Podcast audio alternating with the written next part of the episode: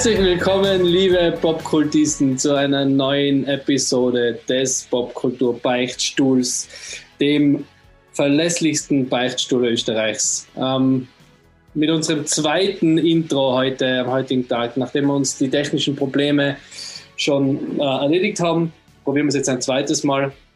Immer noch mit mir im Beichtstuhl sitzen der wunderbare, wunderschöne, nicht sehr großartig rasierte, um auch den Gag des, der oben offenen Bärte-Skala oder rasiert, wir haben gesagt Rasiertheitsskala ähm, wiederzubringen aus dem ersten Intro, ist der liebe Andy Daniel Enstrasser. Hallo, hallo, hallo. Servus Michi, hallo liebe Zuhörer. Es hängt nicht mehr. Und mit uns im Beichtstuhl, im auch einzigen Dreier-Beichtstuhl in Österreich, ähm, sitzt, äh, wie ihr aus dem Titel der Episode schon erkennen könnt, unser Experte in Sachen First-Person-Shooter, der liebe Markus Kopp. Ja, hallo Markus. Hallo, danke für die Einladung. Die zweite. Und ihr hättet mir jetzt vielleicht einen, einen neuen Gag überlegen können für die zweite Einleitung, aber ihr habt keinen. Ihr seid immer nur einfach die schönsten Menschen. Ihr seid eigentlich schöner geworden seit der ersten Aufnahme. Ja, das ist ja, ist, ist ja kein Gag, oder? Ja. Die nicht nach oben offene Schönheitskala. Ihr seid ziemlich oben. Also das, das ist. Kann man da so Duschgeräusche einspielen? Ich glaube, das brauche ich später dann auch nochmal. Duschgeräusche, also, also so, so äh, Dusche. Regen, Regen ähm, also so, so na, vom Schlagzeug, so, dass der Gag so. zündet. War heute ein unglaubliches Gagfeuer, weil ich schon gedacht, 20 Sekunden. Duschgeräusche einblenden. Weil wir sind Einblenden, ja. Das immer, wenn ich zu den Nachbarn umschaue, wegen die Duschgeräusche, ja. Weil wir nur so schön sind, weil wir uns regelmäßig waschen und eincremen. aber nicht rasieren. Deswegen, ähm, wie gesagt, wie im ersten Intro nochmal, um darauf hinzuweisen, dass wir es jetzt schon das Wort machen, gesagt haben, ähm, auf der nach oben offenen Werte Rasiertheitsskala hat den ähm, Platz 1 im Moment der Marco ja.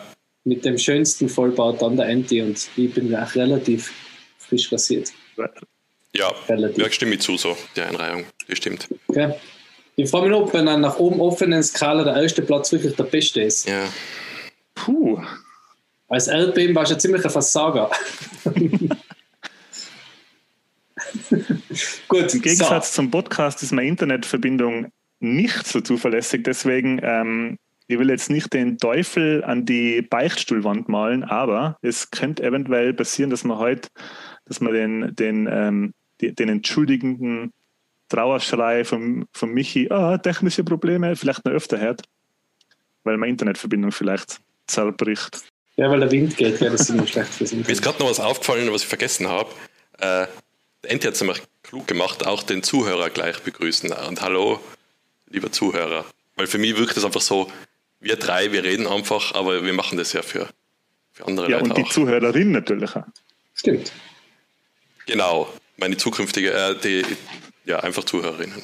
ZuhörerInnen, wie man so schön sagt. Die, die werden immer bei mir angezeigt, im, irgendwie Singles in meiner Nähe, aber bis jetzt, glaube ich, habe ich da noch nie welchen gesehen. Also eine, noch keine.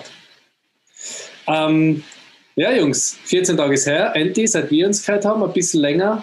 Demnach, nachdem wir so brav sein, äh, ein Monat her, seit wir uns im, im Beichtstuhl gegenüber gesessen sein. Marco, was mhm. gibt es Neues? Er will anfangen mit seinen Popkulturerlebnissen der letzten Tage und Wochen. Ich sehe, der Anti richtet was her, will er schon groß Na, ausholen? Der, der, ist das das Archivar? Das, das war das Archivarbuch, ja. Das hat er. aber. Okay. Na, dann, ja, dann fange ich an gern. Ähm, und zwar vielleicht dann eine kleine Anekdote, eine, eine Dota 2 Anekdote. Und zwar, äh, das ist nur ganz kurz, ich erzähle dann noch über Spiele, die ich gespielt habe, aber ich weiß nicht, wie wir letztes Mal darüber geredet haben, dass es ja verschiedene Rollen in Dota gibt. Und da ist es halt Support und die, die unterstützen einen und Carry heißt der, der im Spiel die meiste Erfahrung braucht und die meisten Items, dafür aber super stark wird und Carry deswegen, weil der tragt dann das, das Team zum Sieg oder das, so, ja. Also ich muss das zuerst erklären, sonst ist der Witz nicht lustig gleich. Und zwar, weil ich, Achtung, jetzt kommt so ein bisschen eine, also eine personelle Note im Podcast. Ich habe am Anfang des Jahres eine Operation gehabt, einen Leistenbruch habe ich operieren lassen. Und dann hat es, also lang, ich glaube acht Wochen oder so, soll man nicht schwer heben und deswegen spiele ich in Dota 2 nur Support und keine Carries. Hier dieses Duschgeräusch einspielen, bitte. Danke. Ja. So, aber was habe ich gespielt? Zwei Sachen habe ich gespielt. Und zwar, eins ist recht aktuell, äh, weil es gerade für PC rausgekommen ist, Days Gone. Äh, habe ich aber auf, auf, der Playstation gespielt, weil es da gratis war vor einem Monat oder zwei für Playstation Plus. Und hat mir recht gut gefallen, aber es macht echt einen schlechten ersten Eindruck.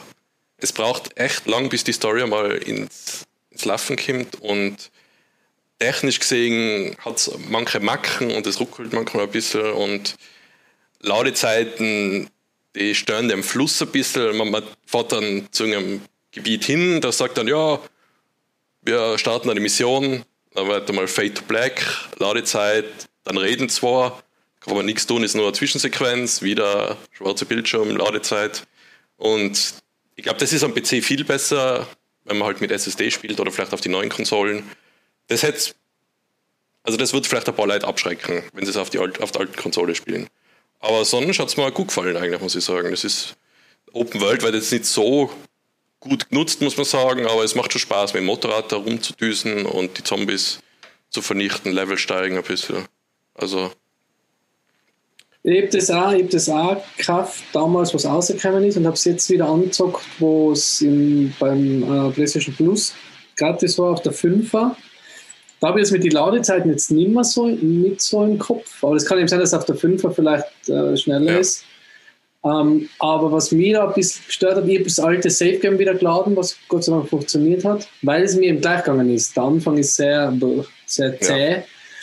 Ja. Ähm, und jetzt bin ich aber in einer Situation, dass ich, dass ich eine Mission machen will und einfach keine Chance habe, weil die, da immer so viel Zombie, so Zombie-Horde kommt, dass ich gerade und gerade noch zurück zu meinem Motorrad schaffe und halt irgendwie abhau, weil ähm, irgendwie, keine Ahnung, ob, ich weiß nicht, ob ich da vielleicht die falsche Mission auswähle. Ja. Oder Am Anfang, glaube ich, ist es gedacht, dass man eben sich nicht anlegt mit den Horden.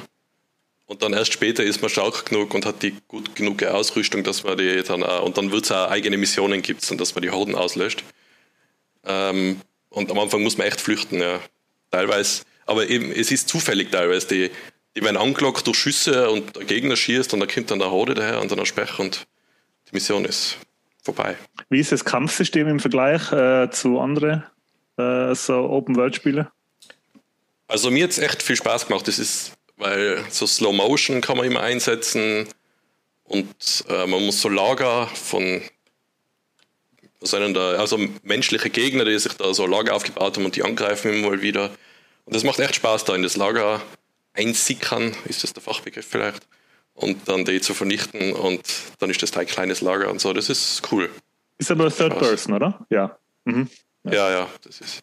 Und ich habe jetzt einmal äh, ganz kurz noch ein äh, Video gesehen und kurz angespielt nochmal wieder. Also ich habe schon mal durchgespielt, aber nochmal gerade zum Testen habe ich Last of Us 2, weil bei Last of Us 2 ist mir es immer so vorgekommen, in die Kämpfe habe ich mich immer ein bisschen so gefühlt, als wenn ich keine Chance habe, so oft. Der Gegner ist ein bisschen besser ausgerüstet, sind immer mehr natürlich und bei Days Gone fühle ich mich so, okay, da kommen jetzt zehn Zombies, die schlage ich nieder und zwei Leute, da gehen Slow Motion, drei Headshots und die sind weg.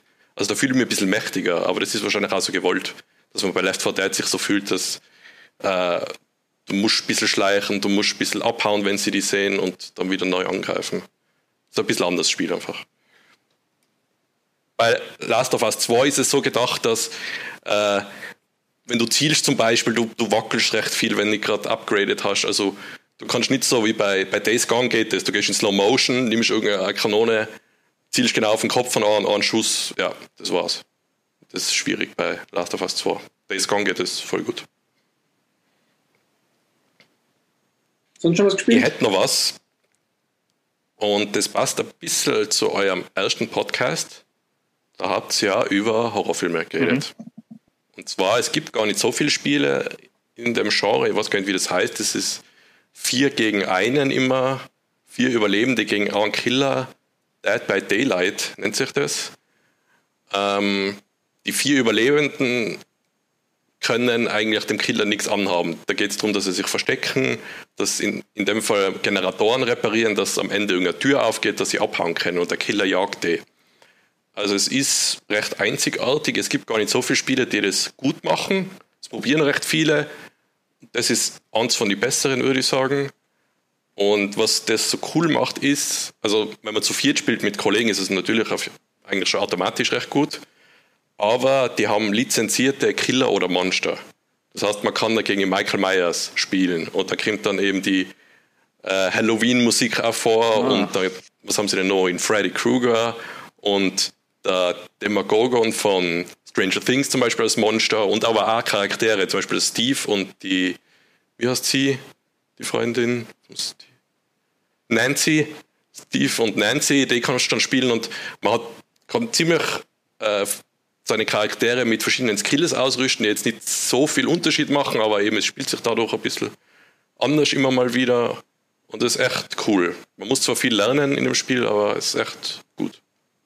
Aber hast du vier Freunde, mit denen du das gespielt hast? Ähm, Nachdem du es mit uns nicht gespielt hast, denke mal, dass du vielleicht noch vier weitere Freunde hast. Ja. Also, ich habe das ein paar Mal gesehen, aber ich habe nie wen gehabt zum Zocken. Ja, also allein ist es echt nicht zu empfehlen. Also allein, dann spielt man den Killer gegen andere. Zu zweit geht schon. Wir haben jetzt meistens zu dritt gespielt und ab und zu zu viert, ja.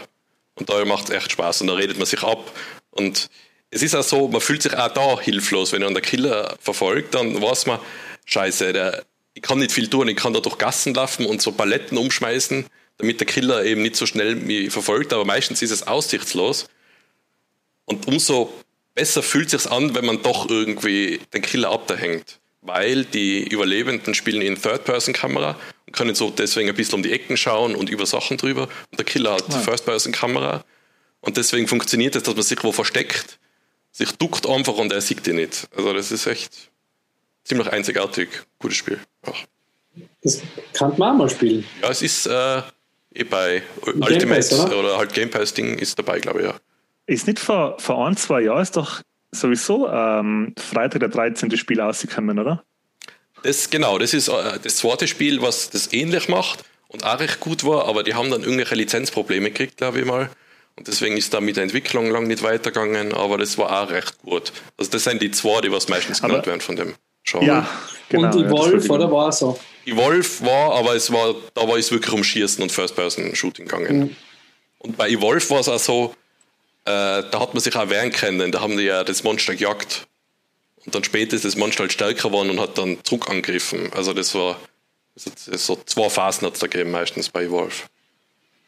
Passiert es einmal, weil in, in einem anderen Podcast, den ich habe, haben sie ja über, das, über die, die asynchronen, asynchron heißt das glaube ich oder so, gell?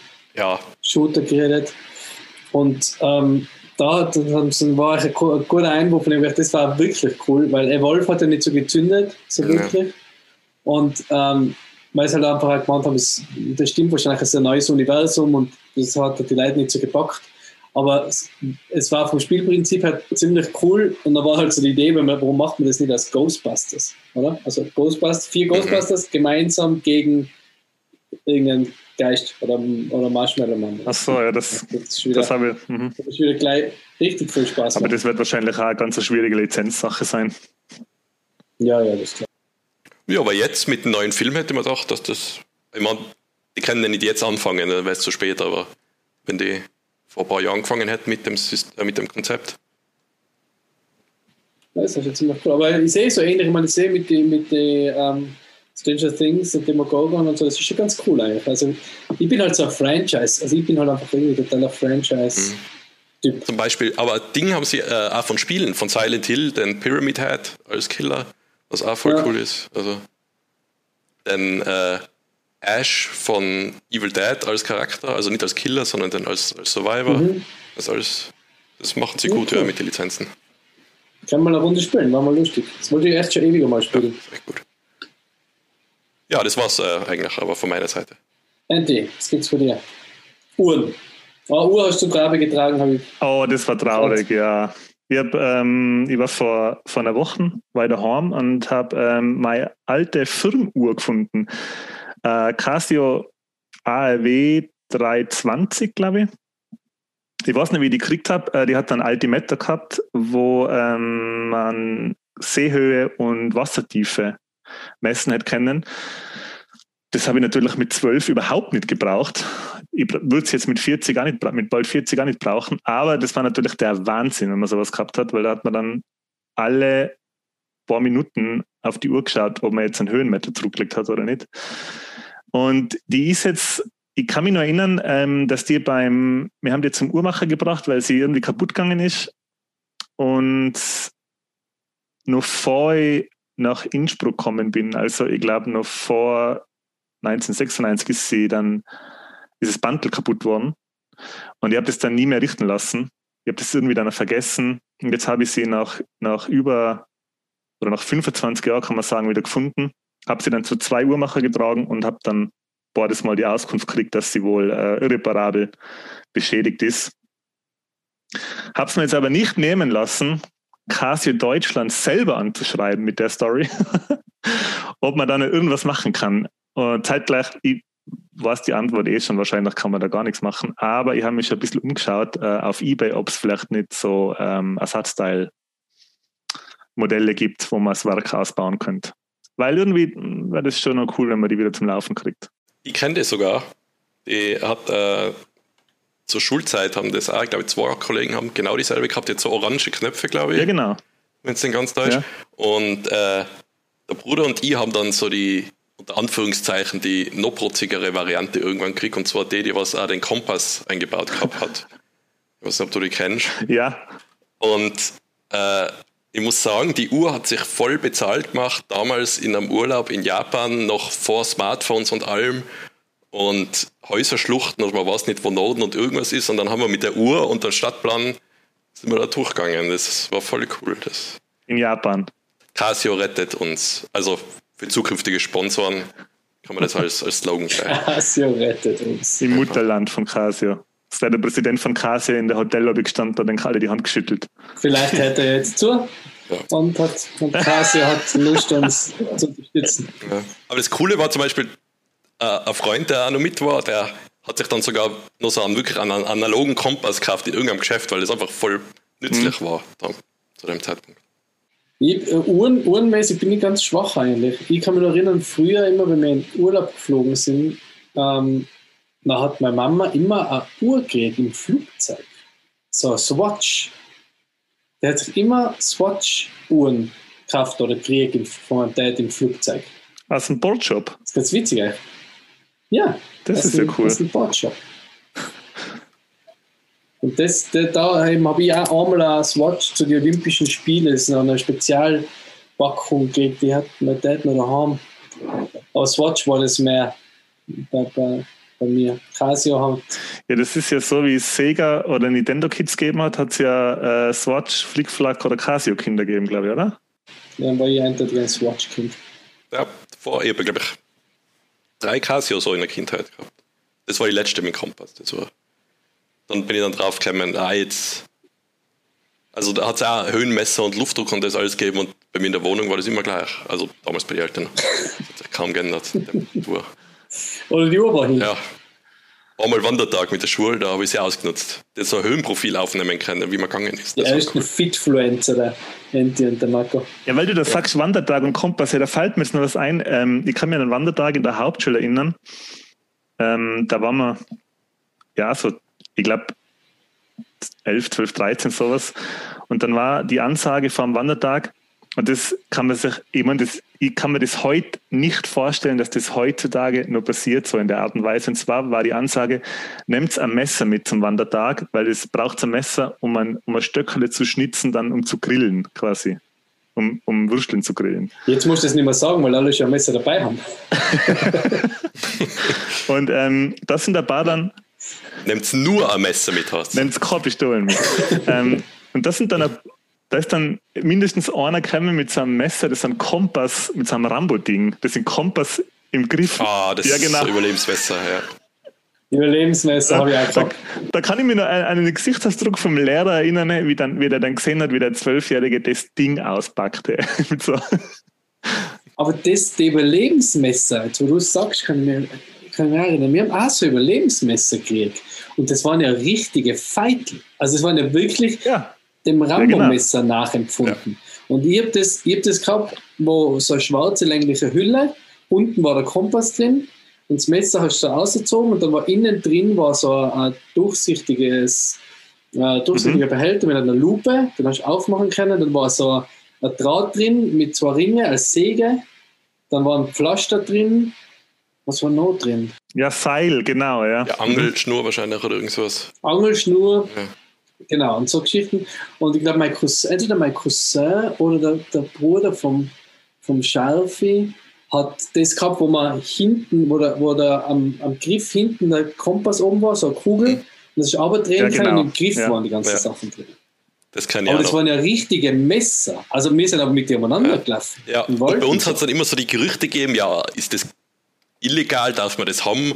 Und so dann haben sie immer gesagt, ja, irgendwie so, so die Handfläche darf die Klinge groß sein. Ich weiß nicht einmal, ob es da irgendeine Regel gibt oder nicht, aber das war natürlich größer als die Ja, das stimmt schon. Ich glaube, du darfst, glaube ich, 8, 8 cm, glaube ich, länger und sie darf nicht feststehen sein normalerweise, glaube ich. Weil du kannst ja bei manchen Messer kannst du die Klinge arretieren. Achso, zum Ausklappen. Wie das jetzt so langsam für so einen Bootkultur-Podcast äh, in so einen Waffen, in so einen Waffentalk eingeslidet ist. Bauert bei, bei der amerikanischen Waffenlobby. Bauert bei Glock. dann, gehen wir, dann gehen wir zum nächsten, dann zack, zum nächsten Punkt, ähm, den ich mir aufgeschrieben habe. Und zwar äh, habe ich jetzt, ich weiß, das sind jetzt keine, also für die, für die das sind jetzt keine aktuellen News, aber für mich ist es jetzt neu. Und zwar hat der neue Film von Wes Anderson, The French Dispatch, jetzt endlich ein Premiere-Datum. Habt ihr es im Trailer gesehen, The French Dispatch? Ähm, Na, ist das so ein Kaffee-Ding zu machen? French Nein, ist, ist ein, so Kaffeepress, Cold Press oder wie heißt das? Zeitungsredaktion. Cold, ja, hat was mit Presse zu tun, ja, fast beinahe. Cold Press, sondern Zeitungspress. Und der Trailer äh, zeigt halt das typische, das ähm, Wes Anderson äh, typische Szenenbild, wo alles wie ein Setzkasten ausschaut und jedes einzelne Bildergemälde wie bei Grand Budapest Hotel. Ich habe jetzt schon von mehr Leute gehört, dass sie das irgendwie nicht mehr so, dass sie jetzt genug von dem haben oder jetzt das von dem Stil satt sind. Ich selber kriege nicht genug äh, für Wes Anderson Filme. Also Grand Budapest Hotel oder Moonlight Kingdom, finde ich, sind, äh, die Royal Tenenbaums sind fantastische Filme. Und ich glaube, Anfang letzten Jahres hat es schon einen Trailer gegeben. Und der eigentliche äh, Release wäre 2020 in, bei den Filmfestspielen in Cannes gewesen.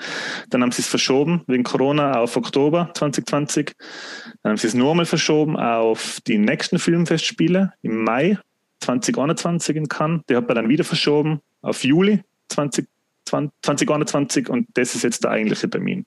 Also 2021 ist Premiertermin von Nein Wes Anderson Film. Mit den üblichen Verdächtigen als Hauptdarsteller wahrscheinlich, oder? Brody, Murray, alle wieder dabei. Also ah, und okay. die fantastische ja. Hauptdarstellerin von Three Billboards Outside Avenue, Missouri, deren Name jetzt leider nicht war. Äh, die. Liefern wir nach. Die hat bei Fargo auch mitgespielt, die Polizistin. Ah, okay, die, ist das nicht die Huffman, die Felicity? Ja, nein, ich finde es leider nicht. Da. äh, Aber ich meinte, das ist, ist einer der William H. Macy. Der Mann von, ja, oder? Spielen die beide bei Fargo? Die mit, das Franz, Francis McDormand. So, die Francis McDormand. Ah, okay. McDormand, Francis McDormand. Okay, ähm, das ist eine Empfehlung. Ja, also ich freue mich sehr auf den Film. Ich kann mir nicht vorstellen, dass der Film ähm, nicht wieder zumindest ähm, unterhaltsam wird. Ich glaube, ähm, die West, also ich vertraue Wes Anderson mittlerweile äh, als, als Regisseur, der, dass sie der ungesehen quasi ins Kino gehen wäre, glaube ich. Dem würde ich die Uhr anvertrauen. Den würde ich ungesehen die Uhr anvertrauen. Ähm, aber vor allem würdest du wieder ins Kino gehen, gell? Wir können wieder ins Kino gehen. Endlich, ja. Und was Kino ist halt das nächste, das nächste noch, was sie, was sie äh, für, die, für den Podcast habe als ähm, Popkultur News oder was mich beschäftigt. Und zwar ist momentan auf äh, Arte, in der Arte Mediathek, eine Indiana Jones Doku zu sehen. Indiana Jones, The Search for the Golden Age. Die kann man sich noch anschauen bis zum 12.07. Ist eine französische Doku äh, über, über den Indiana Jones. Und zwar ist das kurz so Making-of, wie man sich das vorstellt, sondern es ist eigentlich mehr Doku über die Art von Held, die der Indiana Jones ist und wie das äh, zustande gekommen ist, dass der in die 80er Jahre zu so einem äh, Kinohelden aufgestiegen ist. Und die Doku ist sehr interessant. Die haben wir angeschaut vor ein paar Tagen, meine Freundin und ich, und haben dann ähm, die Indiana Jones, wie sagt man, wenn es vier sind? Quadrologie. Quadrologie fertig geschaut, weil meine Freundin hat äh, Indiana Jones nicht gekannt bis vor wenigen Monaten. Und wir haben die Filme in der Reihenfolge angeschaut. Ähm, Im dritten, dritt, äh, wie heißt der Name, der letzte Kreuzzug, dann Raiders of the Lost Ark, dann, Erste, dann ja. Tempel des Todes und dann ähm, äh, Kingdom of the Crystal Skull, glaube ich, heißt der vierte. Und was sehr interessant ja. ist, äh, die Rebecca hat ja die Filme nicht kannt und hat deswegen keine, nostalgische, keine nostalgischen Gefühle, was das angeht. Und sie hat das einfach mit ganz äh, mit kalte Filmaugen angeschaut. Und die hat am besten der dritte gefallen, gefolgt vom ersten. Und jetzt ratet, welcher ihr am drittbesten gefallen hat von die vier. Wahrscheinlich nicht Tempel des Todes. Nein. Ja. Ja. Und ich auch. Crystal Skull. Und jetzt muss ich das selber sagen, also wo ich den im Kino gesehen habe, 2008, war ich super enttäuscht. Ich kann mich noch richtig daran erinnern, wie mir der nicht getaugt hat. Ähm, und zwar glaube ich hauptsächlich deswegen, weil da so viel CGI verwendet wird im, im vierten. Und wir haben jetzt ähm, Tempel des Todes und den Crystal Skull hintereinander angeschaut. Und ich muss echt sagen, hey, Tempel des Todes, also das ist jetzt fast, der, bis jetzt kommt der Bockholter Sünde, hey, aber der ist echt extrem schlecht gealtert. Hey. Also ich bin ja so ein riesen Indiana Jones Fan, aber ich bin mittlerweile auch der Meinung, dass Tempel des Todes vielleicht das Schwächste von die vier ist. Ich muss, also ich muss auch sagen, ich habe Tempel des Todes wahrscheinlich, und ich bin wirklich auch, also ich bin ein riesen Indiana Jones Fan und ich habe auch sogar Bilder, das ist auch eine Bild aus einer Doku, die vom Anfang ist, wo da äh, Steven Spielberg, Harrison Ford, George Lucas und die dann zukünftige Frau von, von Steven Spielberg, die, die blonde mhm. aus dem Tempel des Todes, was fällt der Name gerade rein, ähm, auf dem Bild, also da am Boden sitzen, das hängt bei mir in der Wohnung. Das soll so irgendwelche Freund von mir sein, was sie nicht sein. Also ich habe kein so ein Foto von, irgend, von irgendwelchen, mit irgendwelchen Freunden von mir in der Wohnung hängen, aber das habe ich in der Wohnung hängen. Ähm, und ich glaube, Tempel des Todes ist der, den ich am seltensten gesehen habe, weil mir der als Kind, weil mir der als Kind irgendwie un zu unheimlich war, weil er wirklich unheimlich ja, ist. Stimmt. Und, und ähm, dann, was ich, dann, dann habe ich wahrscheinlich in, in Crystal Skull schon öfter gesehen. Also ich finde, hab den jetzt auch nicht, ich habe den jetzt nicht so gehatet wie alle anderen. Den auch nicht so schlecht gefunden. Das, das ist halt immer das, die, mit den großen Franchises und der Fankultur, das ist halt immer ein bisschen, da wird halt schnell gehatet, wenn es nicht, also nimm Star Wars, wenn es nicht das ist, was die Leute erwarten. Das war es halt nicht. Aber ich das nicht so. Also mit der Tempel des Todes schon, ich habe den noch gut in Erinnerung, aber ich habe ihn auch schon lange nicht mehr gesehen. Also ich schließe das jetzt gleich mal ab mit, du hast Shiva verraten, der was im vierten besser findet als im zweiten. Ja, ich, Glühende Steiner und dann ja, Flicker also, ja. Und wird von den Krokodile zerfetzt. Ja, das sieht man Ja. gar nicht übrigens. Allein die Brückenszene, die ist echt ein Wahnsinn. Ja, die Also Brückenszene, die ist, die ist schon legendär. Ja, da muss man aber sagen, das ist ja das Beste vom Film. die- ja, und, und Essen. das Essen und das hat man natürlich auch immer damals den Kollegen gezeigt und dann beweisen, was für ein harter Hund man ist. Ja, die machen da den Affenkopf auf und das Gehirn rein, das tut mir gar nichts. Nebenher, Und die Schlange, wo dann noch mehr Schlangen ja, rauskommen. nebenher ist ja cheesy, äh, ist kein Problem für mich. Habt ihr es im Kopf, dass man da das Affengehirn sieht? Ja, das sieht man, oder? Nicht? Na? Ja, ich glaube, das siehst du ziemlich alles. Ja, aber tun sie nicht einen Löffel dann ein? Ja, oder? ist der Löffel drin. Man sieht den Affenschädel mit dem Löffel rein und dann nimmt er den einer Löffel. isst echt was raus, oder? Ja, ja, das ist einfach so, wie als ob er ein Löffel Marmelade isst, aber man sieht jetzt nicht das Gehirn, da steht jetzt nicht So. das Gehirn raus. Wie, wie. Ach so, Ach so. manch. Ja. ja, was schön in Ja. Erinnerung ist das als. Es ist halt, wenn man den anschaut, den Film, dann denkt man sich, hey, was soll das? Weil alle regen sich auf, so, ja, das ist der Kühlschrank im vierten Teil, das ist so ein Schwachsinn, Juke the Fridge und so. Es, es fängt halt beim, bei Tempel des Todes schon an, dass die Frau, die da, also die, die, das Love Interest von Indiana Jones, die eigentlich im Film nichts macht, außer rumschreit, wegen allem, ähm, also wie, wie sie als Frau porträtiert wird, wenn man das jetzt im Jahr 2021 sieht, denkt man sich, das gibt es nicht. Die, die, die, wird, die schreit nur den ganzen Film, weil sie erschrickt. Ja. Die wird am Anfang von Indiana Jones als Geisel genommen. Das habe ich auch ganz vergessen. Stimmt, ja. Und Stimmt, ja. sie, also quasi er entführt sie ja eigentlich. Ja. ja.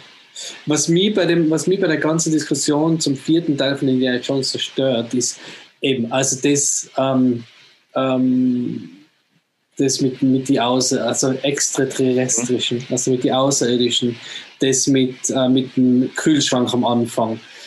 Äh, das ist Indiana Jones. Der ist mit einem Schlauchboot aus einem Flugzeug gesprungen. Ja. Hat keiner was gesagt. Es, und wegen, ich, mein, ich glaube, das Außerirdische ist ein realistischer wegen einer Bundeslade, wo dann, äh, keine Ahnung, Jesus aussteigt oder keine Ahnung, was da drin war, die, die zehn Gebote. Alte Casio. Ähm, also, alte Casio. Aber das ist, das ist, das ist eher außerirdisch. Das ist, nicht, das ist wahrscheinlich realistischer wie alles andere, was bis jetzt bei Indiana Jones war. Was ich beim Vierer halt so schlecht finde, steht, wo, wo er da mit den mit die Affen gemeinsam durch den Wald schwimmt und die Autos fahren. Das finde ich, ja, und man, die Ameisen sind cool. Das ist halt der, der, das, eine, es halt in jedem Indiana Jones hat es halt irgendwelche Massentierszene gegeben. Das waren die Ratten im, im dritten, das waren die, äh, die ganzen Käfer da, wo er in das Loch oh. reingreift, beim, beim zweiten, oder? Und beim ersten waren es die Schlangen. Und beim ja. vierten waren es halt die Ameisen. CGI halt, das ist, ja, oh mein Gott, das war halt die Zeit auch. Ja, aber das halt muss ich sagen, bei Tempel des Todes auch eine starke Szene da in der Höhle mit den Käfer und dem allen, mit den Fallen. Das habe ich. Siehst du, Markus ist sein Lieblings in der Jones ist da. Den habe ich echt oft gesehen. Der war gut gefunden. Aber eben, das war. Das Herz außerreißen. Ja, und da hat man natürlich so, ah, am ORF ist die Version gelaufen, da hat man das alles gesehen. Hast du die aufgenommen? Ja, sicher. Ja, das, ich kann euch echt empfehlen, den jetzt nochmal anzuschauen, weil äh, er ist echt harmlos eigentlich. Ja. Ist er im, im Vergleich, ähm, also der Vierer zum Beispiel ist wesentlich, äh, äh finde ich wesentlich Vierer, grausiger. Okay. Allein schon, wie die, wie die russischen Soldaten in dem Triebwerksstrahl verbrennen von dem Raketenwagen. Das ist ja eine wahnsinnig grausame okay, Szene ja. eigentlich. Da habe ich mich richtig gewundert. Was ich nicht so verstanden habe, beim vierten war jetzt, was sind denn die kleinen mit den mit die Pfeile, da mit den mit die Giftpfeile, wo sie, wo sie den ersten Schädel, oder wo sie den Schädel suchen, das sind sie doch in dem Grab und da kann man irgendwelche so kleinen. Ja, das, so kleinen, das sind so Stammeskrieger, die, glaube ich, das einfach bewachen.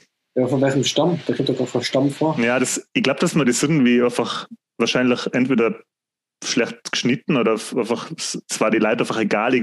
Man hätte es, glaube ich, schon erklären können. So hat es jetzt irgendwie den Anschein, als würden da irgendwie ähm, irgendwelche Stammeskrieger jahrhundertelang in der Wand eingemauert warten, bis jemand kommt. Ja, eben. Das ist Aber, ja.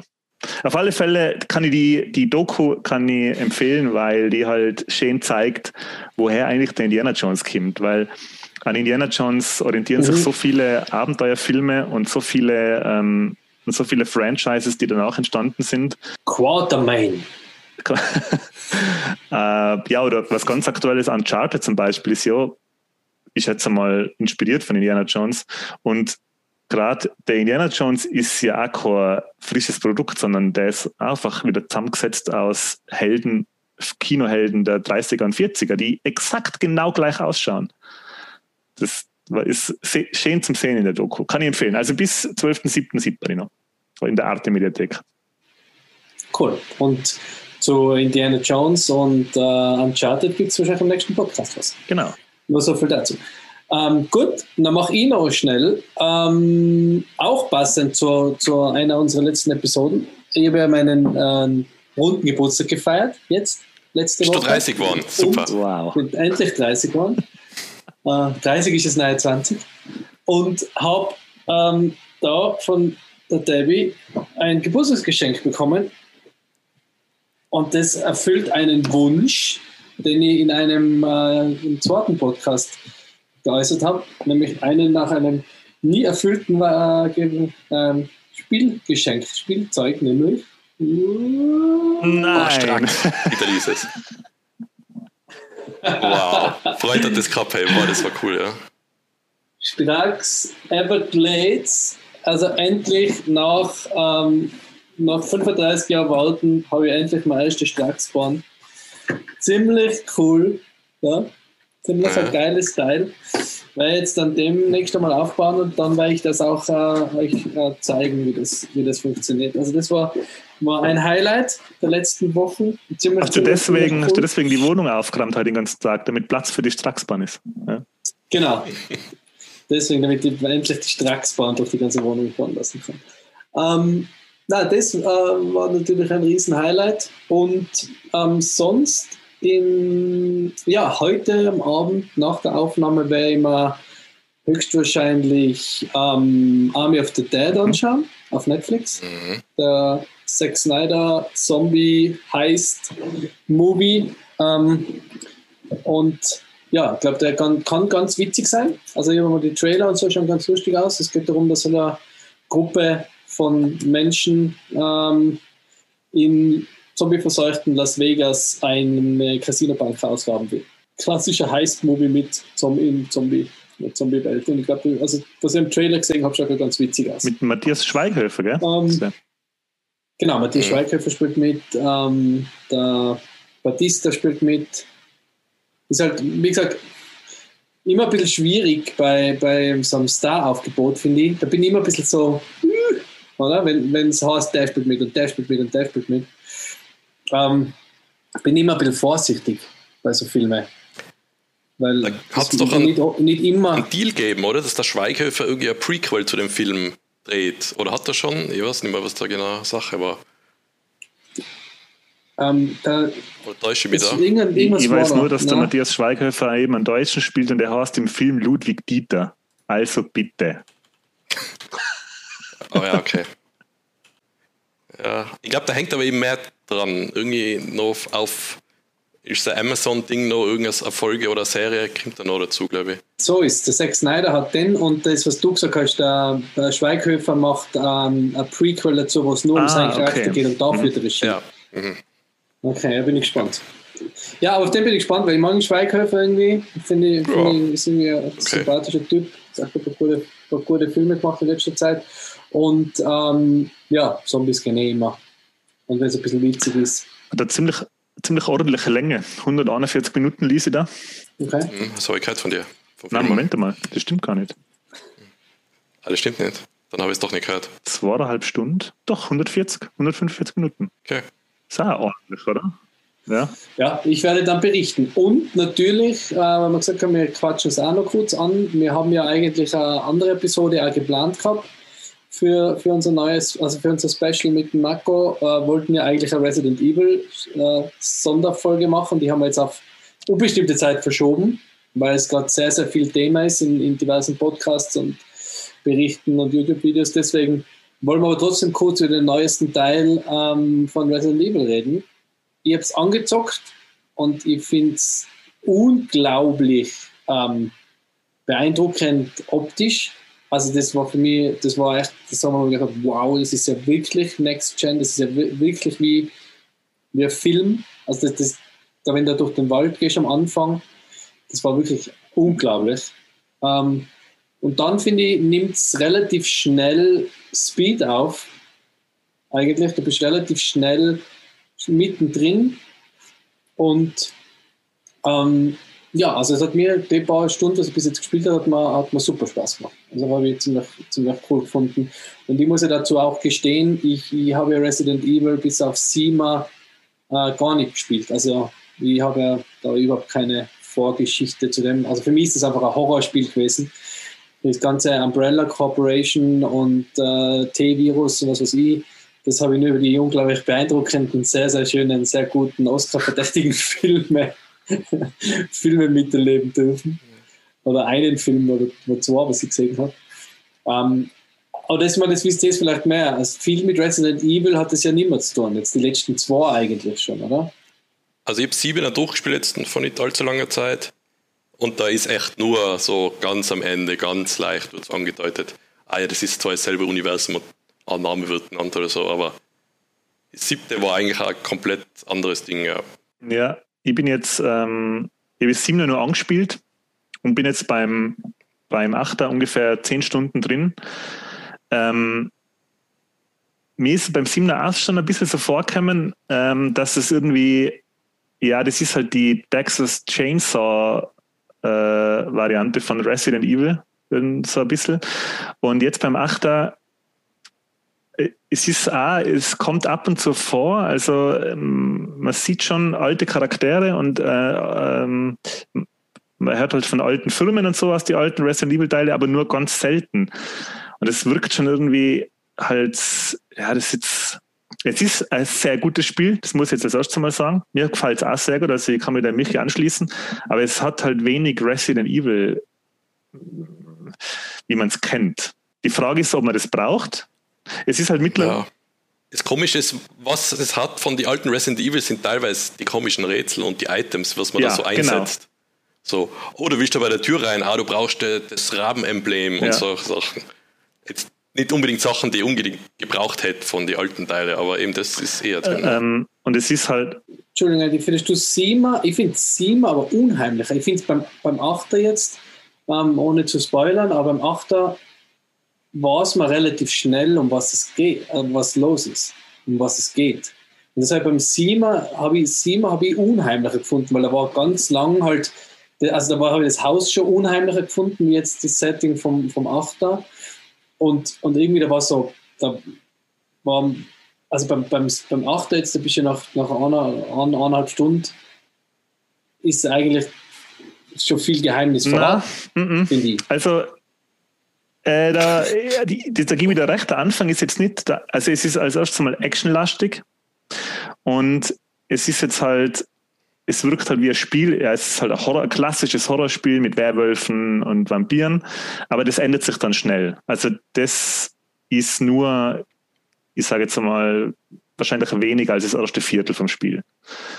Und es ändert sich dann schnell und es geht aber dann schnell in andere klassische Horror-Settings. Äh, äh, aber es wird schon unheimlich. Also, weil man jetzt auch, ich versuche jetzt auch nicht zu spoilern, oder ich spoilere jetzt nicht, aber es gibt äh, einen Abschnitt im Spiel, den ich zum Beispiel sehr unheimlich gefunden habe. Der hat einen ganz einen, ähm, ganz einen abgedrehten psychologischen Horror auch. Und Achtung, vielleicht doch ein, ja? so ein Gag. Wird, wird da vielleicht der Casio hingemacht in der Szene? Nein. Na? Die Szene mit dem Uhrmacher hat mich fertig gemacht. Die Casio oder ins Feuer ähm, schmeißen. Aber es ist halt so, man rennt halt durch verschiedene, äh, es sind so Interpretationen von klassischen Horrorfiguren, die man halt schon kennt. Und in dem Spiel werden sie halt neu interpretiert und ähm, sie machen es sehr gut. Es wirkt aber alles sehr übernatürlich. Ähm, das hat ja, Resident Evil hat ja ein sehr, irgendwie schon so ein bisschen in, in der Wissenschaft, unter Anführungszeichen, geerdeter Horror. Also die Zombies werden durch ein Virus äh, verursacht und durch äh, äh, genmanipulierte Parasiten. Also man versucht das immer so ein bisschen zu erklären und das, das Achter wirkt jetzt schon so ein bisschen so wie eine übernatürliche Geschichte, weil halt so klassische Horrormonster zum Einsatz kommen. Und das ist halt ein bisschen wie bei Assassin's Creed, mit, Assassin's Creed mittlerweile auch. Also natürlich geht es in Assassin's Creed immer noch um den Animus und es gibt immer noch die Rahmenhandlung, aber im Prinzip ist es halt ja Assassin's Creed in Ägypten oder Assassin's Creed in Griechenland oder im viktorianischen London.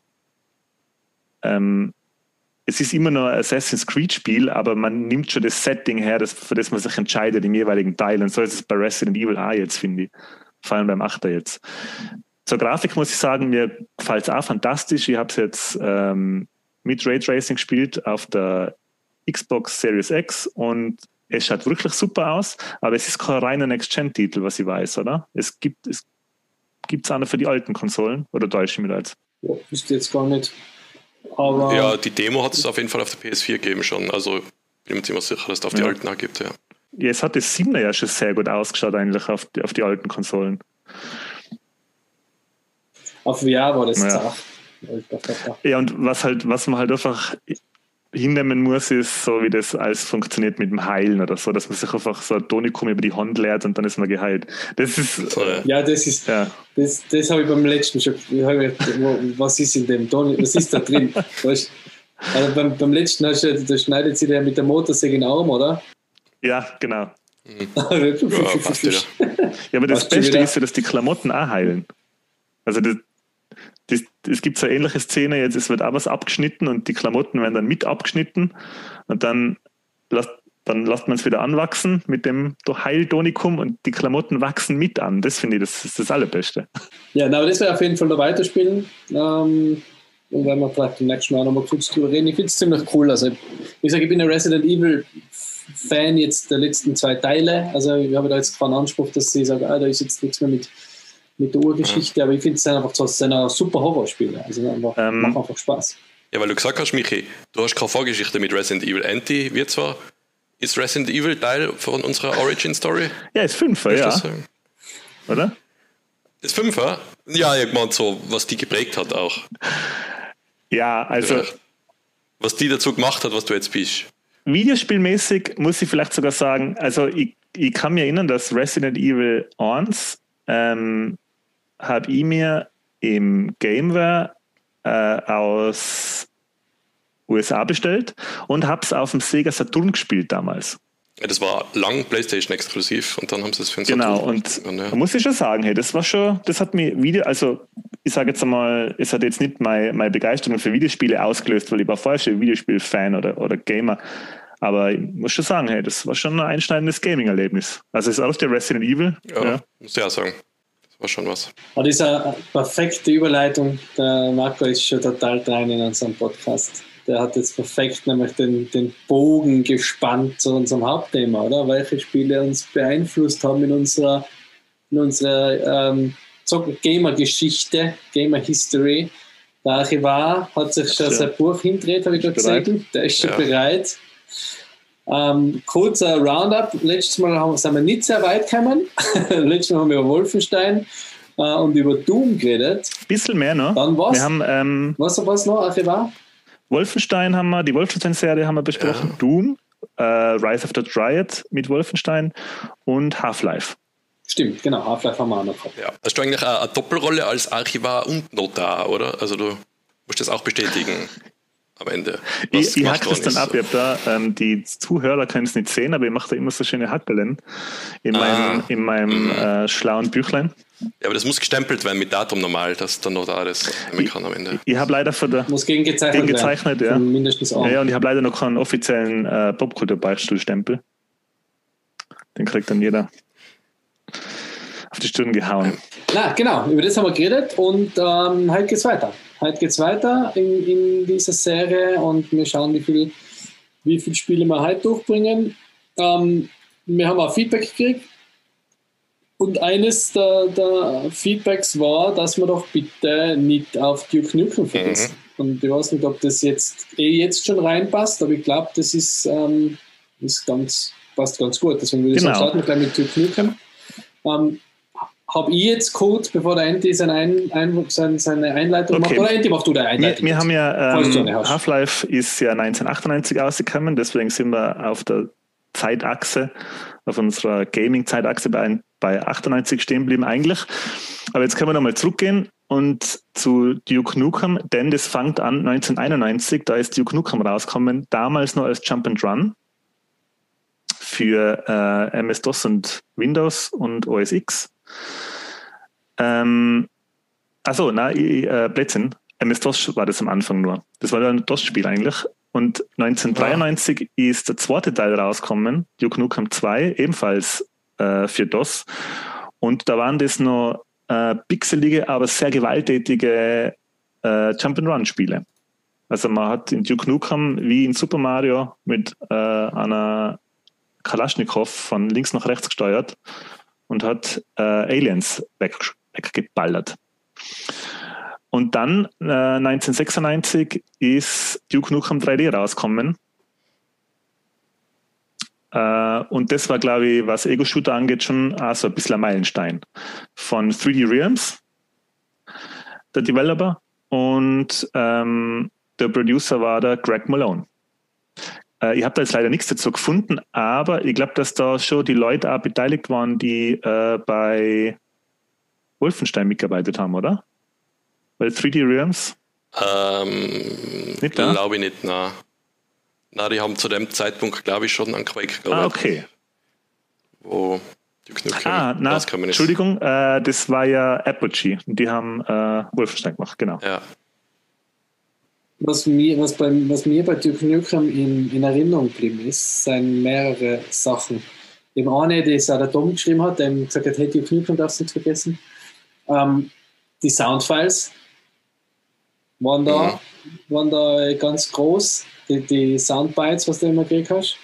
Oder was er immer gesagt hat, ähm, dass man sich im Spiegel anschauen ja. hat können. Ja. Oder? Der Kommentar dazu ablassen. Ja. Der Kommentar dazu. Dann die Bar. Aha. Da hat so, so, so okay. äh, Spelunke gegeben, so eine Table Dance Bar oder was. Mhm. Und, Und, jetzt musst ähm, du was kommen, ja. Was, was man in der Table Dance Bar hat machen können. Was muss ja, ich den, noch also, Nein, ich meine, vielleicht ist es da nicht in Erinnerung geblieben, aber es ist. Vielleicht habe ich es nicht gemacht. Ja, da hat man den Stripperinnen Geld geben können, die haben sich obenrum entblößt. Das war natürlich damals fantastisch, da hat man genau. Zeit darin verbracht. Das, das, das habe ich wieder nicht gemacht. Ähm, und das, was man auch noch aufrichtet, das war, oder was man jetzt auch noch in Erinnerung blieb, wenn ich an das Spiel denkt, dass das, hat das immer in der, das hat in der Nacht gespielt, oder? Da war der Himmel immer schwarz. Oder täuscht man das jetzt? Ich glaube, die meisten Level waren wirklich auf Nacht, ja. Also das ist das sind die Sachen, was mir in Erinnerung geblieben sind, weil durch Nukem war irgendwie auch so ein Spiel, und das ist mir relativ schwer dran gekommen, ich mir vor. Also das war so ein Spiel, mhm. was, was zwar immer irgendwer gehabt hat, aber wie gesagt, da haben wir letztes Mal drüber geredet, ähm, damals hat man sich nicht jedes Spiel kaufen können oder, oder man hat nicht die finanziellen Mittel gehabt und dann war man immer darauf angewiesen, dass das irgendwer hat und dass man es von dem vielleicht leihen kann. Und ich weiß, dass das da außen im Freundeskreis immer irgendwo rumzirkuliert ist, aber es war halt nicht so leicht, seine Finger dran zu kriegen. Deswegen war das immer so ein bisschen ein Legend, das Tierknüppel. Ich kann mich erinnern, ich habe das ähm, als Shareware gespielt da damals. Weil das war nur zu der Zeit, wo es das gegeben hat. Also wie Rise of the Triad hat, glaube ich, auch von Duke Nukem eine Shareware-Variante gegeben. Ähm, oder es war eine Demo, das weiß ich jetzt nicht mehr. Aber na, ich glaube, es war Shareware. Und ich habe das gespielt, ähm, da bin ich schon in Innsbruck gewesen und habe in meinem, in meinem äh, Heimzimmer den Rechner vom, vom Zimmerkollegen stehen gehabt und darauf haben wir Duke Nukem 3D gespielt. Und mir ist eben auch so gegangen, das, ähm, die Stimme von Duke Nukem, weil das ist, das ist das Erste, was ihm neben der Grafik auffällt, ist, dass er halt jetzt redet. Ähm, und der, der, der Sprecher heißt, glaube ich, John St. John, was ein wahnsinnig einfallsreicher ja. Künstlername ist. Oder ich denke mir, es ist ein Künstlername. Und was halt auch da neu war, ist, dass man wirklich, es hat ähm, man hat nach oben und unten schauen können und die Gegner waren aber auch nicht auf ein Level gelockt, sondern die sind auch rumgeflogen zum Teil. Also man hat wirklich zum ersten Mal ja. so rumzielen müssen. Also für mich war das, das erste, der erste Ego-Shooter, wo man halt wirklich äh, nach oben und unten ziehen hat können, weil es auch was gebraucht hat. Weil die Gegner sich auch in links, rechts und oben, unten bewegt haben.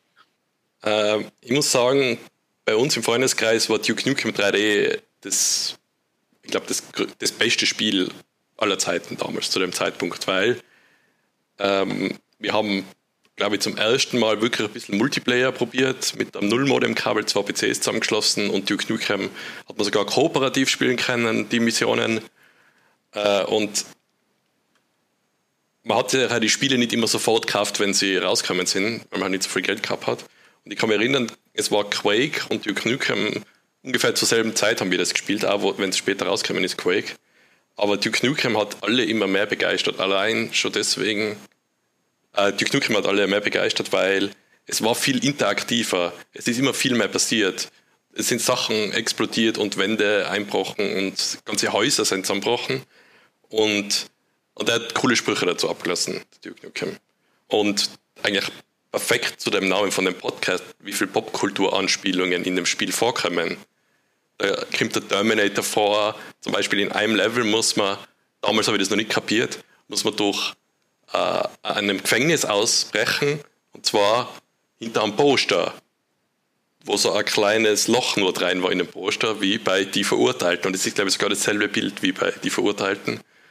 Und da ist echt, da ist viel vorgekommen, was man jetzt so im Nachhinein erst begreift, was das eigentlich war.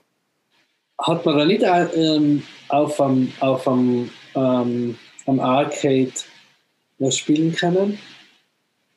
Ja, vielleicht die alten Duke Nukem könnte man vorstellen, aber ich bin mir jetzt nicht mehr ja. ganz sicher. Ich kann mich nicht vorstellen, da hat man auf irgendeiner Arcade-Maschine das spielen können. Die alten Duke Nukem erinnern mich übrigens voll an Ricky Dangerous. Ja, da hat es mehrere also von, das drei so vier Spiele gegeben. Es ist ja auch das äh, Commander Keen schon ein bisschen ähnlich gewesen. Genau, ja. ja. ja.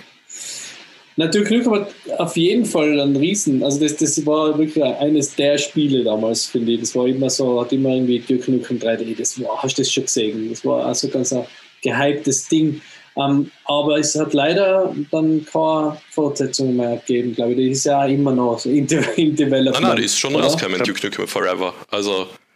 Na, aber jetzt war, war, doch, war doch noch eine geplant, oder? Ähm, ich glaube, die Lizenz ist dann gekauft worden von Gearbox, wenn ich mich jetzt nicht ganz täusche. Und die wollten dann was machen, aber seitdem hat man jetzt nicht was gehört mehr.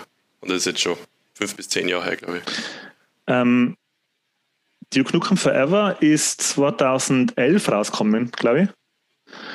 Und so, so cool es, es äh, Duke Nukem 3D war, weil ich muss dazu sagen, ich war auch Duke Nukem Fan, ich habe die ersten zwei Jump-and-Run-Spiele auf dem PC daheim gespielt. Dann kann ich mich noch erinnern als, als Hauptschüler. Und wo das dann rausgekommen ist, habe ich die Figur ja schon kannt. Und äh, wie ich es gesagt habe, es haben halt echt viele davon geredet. Ähm, und ich muss eben auch, ich muss mir den Marco anschließen, allein die, die ganz, äh, die, die Liebe zum Detail in dem Spiel ist halt der Hammer. Also ganz am Anfang gleich, äh, wenn man in das Kino kommt und, und wie eben alles ausschaut. Natürlich war die Grafik so ein einziger Pixelhaufen, würde man heim sagen. Mhm. Aber man hat schon gesehen, die haben sich echt bemüht, so viel wie möglich zu machen mit der Engine, die sie haben. Ähm, und es war halt, glaube ich, für einen 14-, 15-jährigen Typen war das natürlich, also das war das Spiel für Pubertierende. Also ich, ich kann mir bis heute ja. kein, äh, äh kein, kein, besseres Spiel für das Alter vorstellen, weil das hat ja auch schon alles gehabt, was heute moderne Ego-Shooter auch gut macht. Also ähm, es, hat, es haben ja alle, alle Sachen schon funktioniert, die, die, was die Story angeht oder wie, wie, die, wie die Rätseln verbaut sind oder dass man halt jetzt nicht nur stumpf schießen muss, sondern man muss sich halt auch seinen Weg bahnen, indem man Rätsel löst. Und das Duke Nukem Forever, das war ja dann eigentlich echt Schrott, muss man sagen. Also natürlich ist man dann selber äh, ähm, 15 Jahre älter gewesen, aber das Spiel halt nicht.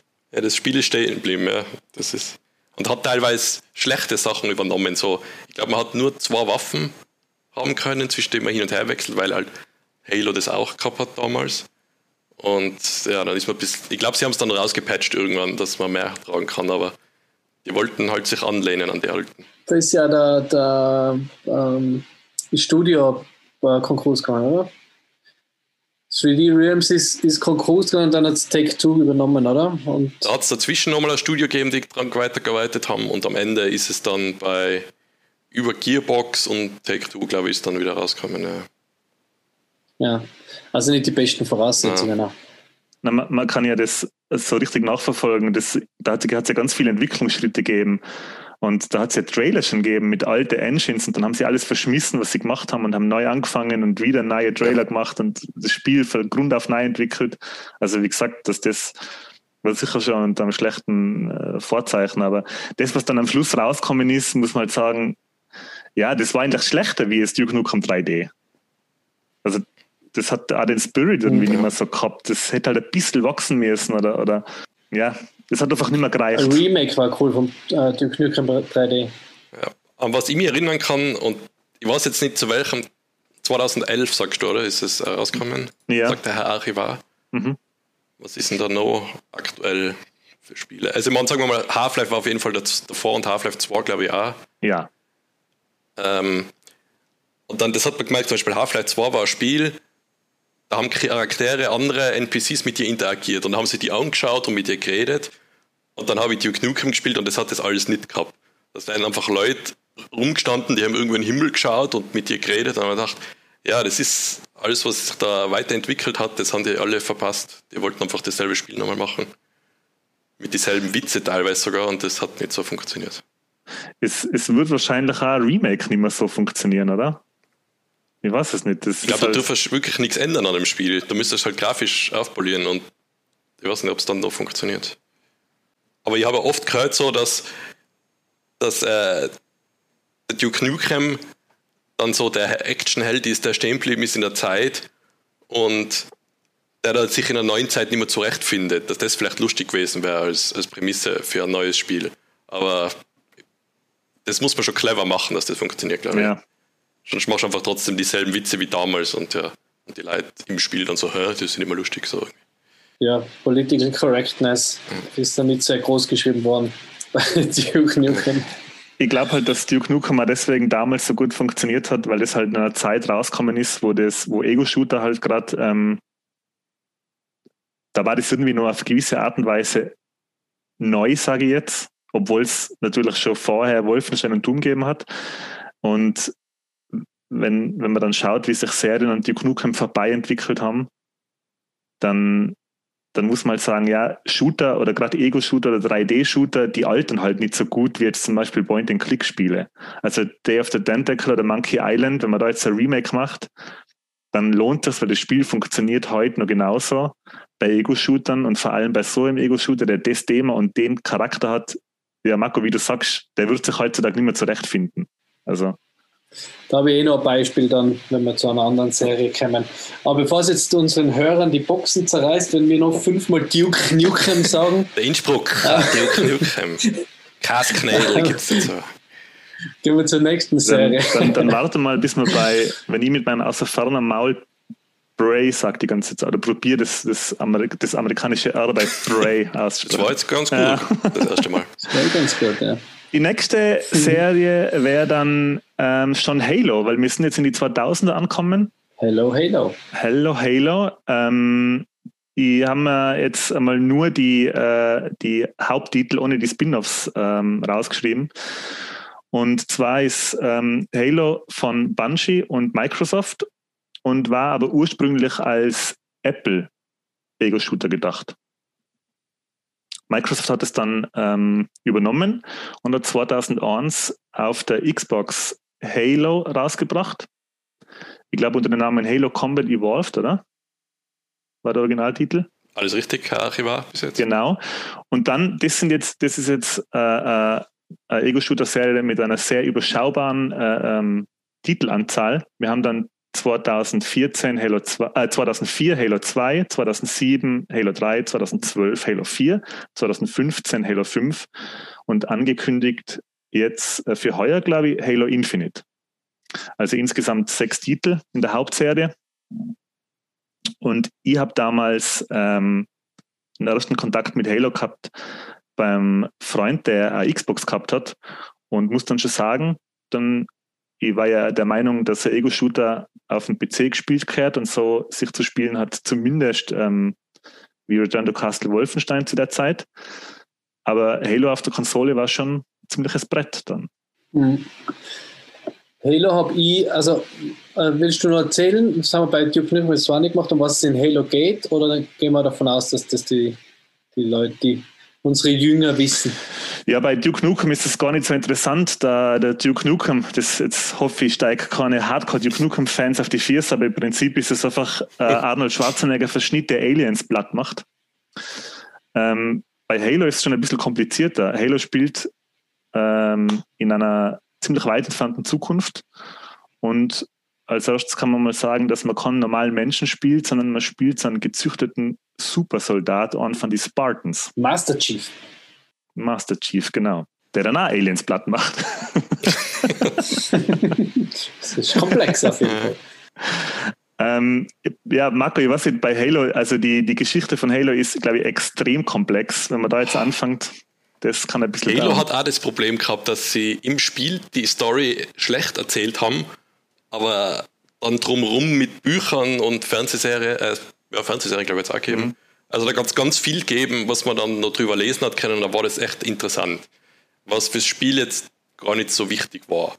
Weil das Spiel selber hat sich einfach so gut gespielt und hat so gut ausgeschaut und hat Splitscreen gehabt und man hat die Kampagne zu zweit spielen können und die Fahrzeuge waren voll cool und so irgendwie einzeln gefederte Räder und die springen da über die Hügel. Das war, das hat es damals nicht gegeben auf Konsole. Sowas. Das ist ja das, was mir in Erinnerung geblieben ist. Also Halo ist irgendwie bei mir äh, hauptsächlich deswegen in Erinnerung geblieben, weil ich es mit dem, äh, mit dem Stefan zusammen im Coop gespielt habe und eben, ähm, dass man es Coop spielen kann. Das ist ja immer, war ja in der Zeit, also für mich zumindest total wichtig, weil ich halt einfach voll gern ähm, vor allem mit Stefan im, äh, gezockt habe und alles was Coop war, haben wir verschlungen. Und das ist mir so in Erinnerung geblieben, weil es so cool war. Das war gleich das erste Mal, dass man so richtig Fahrzeuge nutzen hat können. Einfach so, okay, du drüben ist ein Auto, hin, einsteigen, losfahren. Und da hat ja einer beim Geschütz, oder? Der einer ist gefahren. Ja, ja. Das ist echt. Äh, und das super. war schon richtig, richtig cool. Und dass man die Kampagne gemeinsam spielen hat können, das, das geht mir jetzt sogar oft ab, wo ich mir denke, das war jetzt bei, bei Outriders wieder so, oder? Ähm, und das habe ich schon das habe ich da schon richtig cool gefunden, dass man so richtig gemeinsam die Kampagne spielen kann. Das war für mich da eigentlich das, warum ich Halo ähm, so gut gefunden habe. Ich war als erstes Mal davon über, äh, überrascht, wie gut man ähm, Ego-Shooter eben auf der Konsole spielen kann, weil das halt, ähm, ich glaube, nur weit vor Timesplit das war, Past Perfect der dann quasi als nächster Ego-Shooter für mich die Konsole so als, als, als System, wo man Shooter spielen kann, schon so ein bisschen etabliert hat. Ich, hab dann, ich, hab's, ich muss sagen, ich habe es nur gesehen und habe es halt angespielt. Richtig eingestiegen oder richtig gespielt habe ich dann erst Halo 3 auf der Xbox 360 und habe natürlich storymäßig genau gar nichts verstanden, weil ähm, in Halo, also Halo 3 ist von Anfang an super komplex, finde ich, was, was die Story angeht. Und wie der Markus sagt, sie haben es jetzt nicht so super hinkriegt, das zu erzählen, was sie wollten in dem. Also ja, glaub, da ist nur, dass das Halo 2 mit einem Cliffhanger aufhört und Halo 3 nahtlos ansetzt. Also ja. wenn man das nicht gespielt hat, dann Probleme. Aber das war eigentlich egal, weil auch der Dreier, also war spielerisch einfach ein Wahnsinn und auch Multiplayer war Halo 3 für mich echt so als nächstes Level. Also das hat, das, das hat mich wirklich beeindruckt, wie der Multiplayer beim, beim Dreier war. Und das Dreier hat man sogar zu viert und schon online zusammen grob die Kampagne spielen können. Ja. Also das war echt. Halo war, ja als eins, Halo war ja eines der ersten Spiele, oder über das erste gleich, was, was, ähm, was die wieder aufladbaren Schilde gehabt, oder? Dass du nicht, nicht Schildenergie gesammelt hast, sondern dass es wieder genau. so ein bisschen der, der erste Deckungsshooter Davor waren halt die Health Packs immer einsammeln, wie bei Duke Nukem oder genau. so, und dann hat gesagt, na, es geht darum, dass jeder Kampf ist in sich geschlossen und danach bist du jetzt wieder volles Schild, vielleicht weniger Munition, aber du gehst gestärkt in den nächsten und jeder Kampf so für sich funktioniert allein ein bisschen. Und du gehst nicht da rein und denkst, ja, weil ich davor jetzt schlecht gespielt habe, schaffe ich dann jetzt nicht mehr den nächsten Kampf. Das hat es dann nicht gegeben eigentlich. Was ich mir erinnern kann, ist, dass beim dritten dann beim Multiplayer die Melee-Attacken extrem wichtig waren. Also wenn du jetzt so in, in, in einem engen Raum gespielt hast, dann hat im Prinzip der in Zweikampf gewonnen, der die erste Melee-Attacke äh, äh, landen hat können. Hat man da dann nicht einmal in irgendeinem Teil ähm, von die Außerirdischen gespielt? Im zweiten Teil, ja. Das war so das Jahr Zweite, der ja. Story-Twists, glaube ich. Ist das nicht sogar dasselbe Jahr, wo Metal Gear Solid 2 rausgekommen ist? Das Jahr immer, wo ich den, den Hauptcharakter wechsle, den ich spiele. Halo 2 ist 2004 mhm. ausgekommen. Äh, und Metal Gear Solid 2, wie soll das? Metal Gear Solid, die Metal Gear-Reihe haben wir gar nicht auf dem Plan, gell?